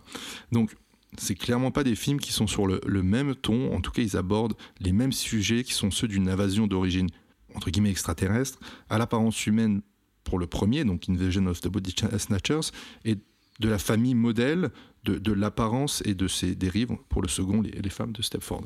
C'est une très bonne reco, euh, en tout cas c'est de très bonnes recos que, que, que, tu, que tu nous donnes. D'ailleurs les femmes de Stepford, euh, moi je sais qu'il existe un remake, euh, je crois, avec... Sur le ton de la comédie, il me semble. hein. Voilà, c'est Mm. pas avec Nicole Kidman Alors, je je crois pas que ce soit avec Nicole Kidman, mais en tout cas, l'actrice qui est présente sur la, la- la fiche d'origine ressemble énormément à Nicole D'accord. Kidman. Je sais qu'il était, hein, il était au sein du catalogue de Netflix il y a pas mal de temps. Et quand tu m'avais parlé de ton envie de parler des femmes de Stepford, je disais ah bah c'est ce film-là. Tu m'as dit non non c'est le film euh, à l'origine, ça c'est un remake. Euh, non c'est des, très bonnes recos. Euh, bah moi pour ma part. J'ai aussi euh, deux autres recos et je terminerai rapidement là-dessus. On peut citer, en tout cas comme je le disais, les films réalisés et produits par Yuzna et Gordon, dont le premier animator que moi j'ai j'ai adoré. C'est vraiment très très fun. On est sur le même ton aussi, c'est du très très gore. Euh, Il y a des effets visuels qui sont à tomber par terre. Ça reste fun, ça reste un objet fun, ça reste une pure série B. Je n'ai pas vu le 2, euh, donc euh, en tout cas ce sont des, des, des, des- films qui ont été édités chez Ecstasy of Film. Et moi pour ma part, effectivement, euh, j'ai deux numéros de Mad Movies à, recommander. Donc le numéro 360 335 pardon, de décembre 2019, qui est un dossier sur Lovecraft au cinéma. Et euh, donc il y a un entretien de Yuzna euh, dans, cette... donc je ne sais pas si c'est le même en, en fait, parce que ça me paraît très rapproché d'avoir deux entretiens d'un réalisateur producteur sur une période aussi rapprochée au niveau des publications de Mad Movies. Et il donne aussi un Gimme 5. Et ça, c'est assez intéressant Mm. d'avoir cette euh, petite séquence qui est en fin de, de- de- de- d'un numéro de Mad Movies où en fait c'est un réalisateur-producteur ou cinéaste en tout cas, euh, qui euh, donne cinq recommandations de ces films qui l'ont marqué. Et, et d'ailleurs, je crois que dans, je les ai pas notés là, mais je crois qu'il y a le, le voyage de, de Simbad et tout dans, dans recos à Yuzna, et c'est vraiment très éclectique. Donc je vous invite à voir.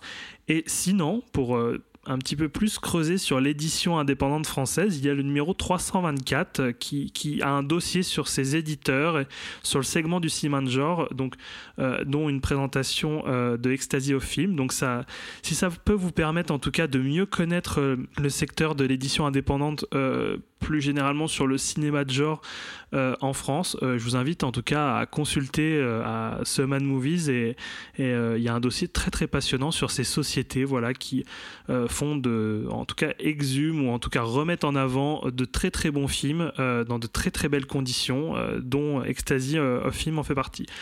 Voilà, juste pour terminer, j'ai- peiné à le décrire. J'espère que, en tout cas, j'ai donné envie. J'ai essayé, en tout cas, de, de, de- me rapprocher le plus de la sensation, de ma réception du, du film. J'espère que j'en ai pas dégoûté certains ou certaines, euh, mais euh, je pourrais comprendre, en tout cas.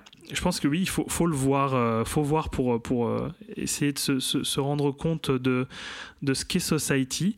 Et encore une fois, merci à Christophe Cossins pour cette édition et pour cette découverte dans de très très bonnes conditions, parce qu'on le souligne tout le temps, mais c'est bien de voir des films dans de bonnes conditions, voilà, en DVD ou en Blu-ray.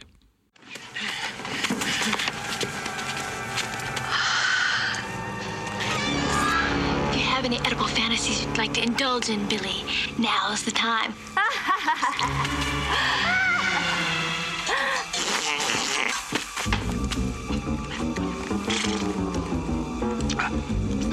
Well, son, I guess you're right.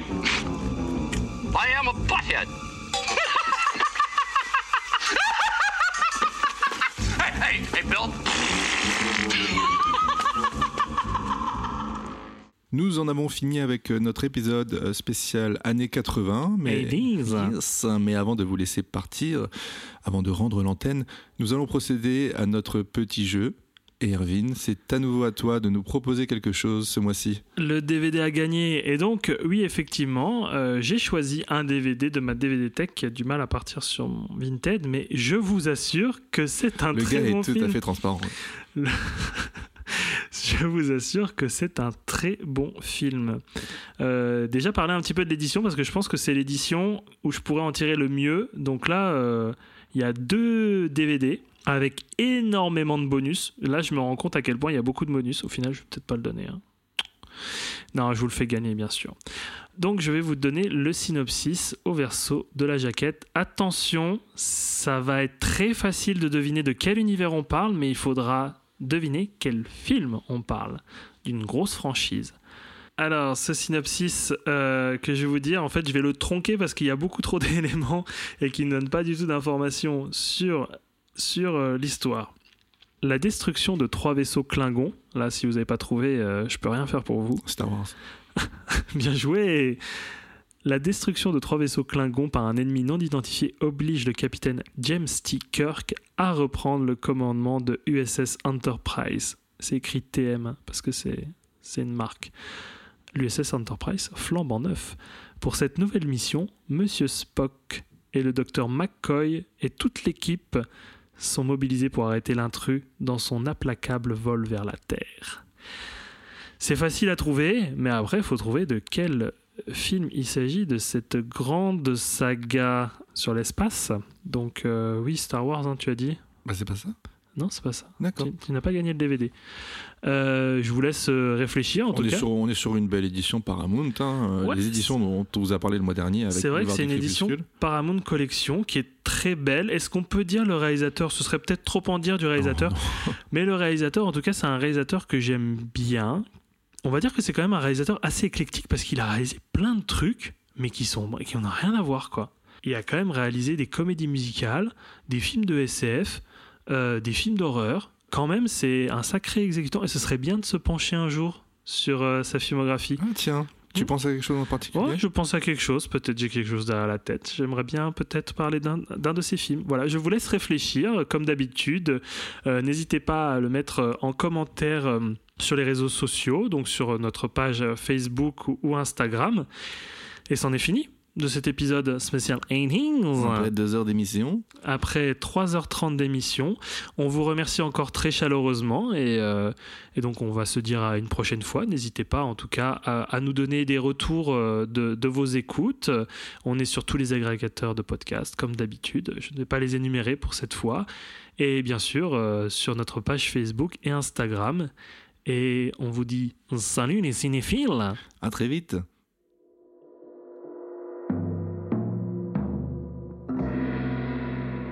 Ciné.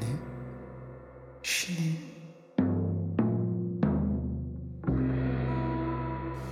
Et cinéma. Et cinéma. Ciné cinéma. Ciné cinéma. Ciné cinéma, un podcast audio.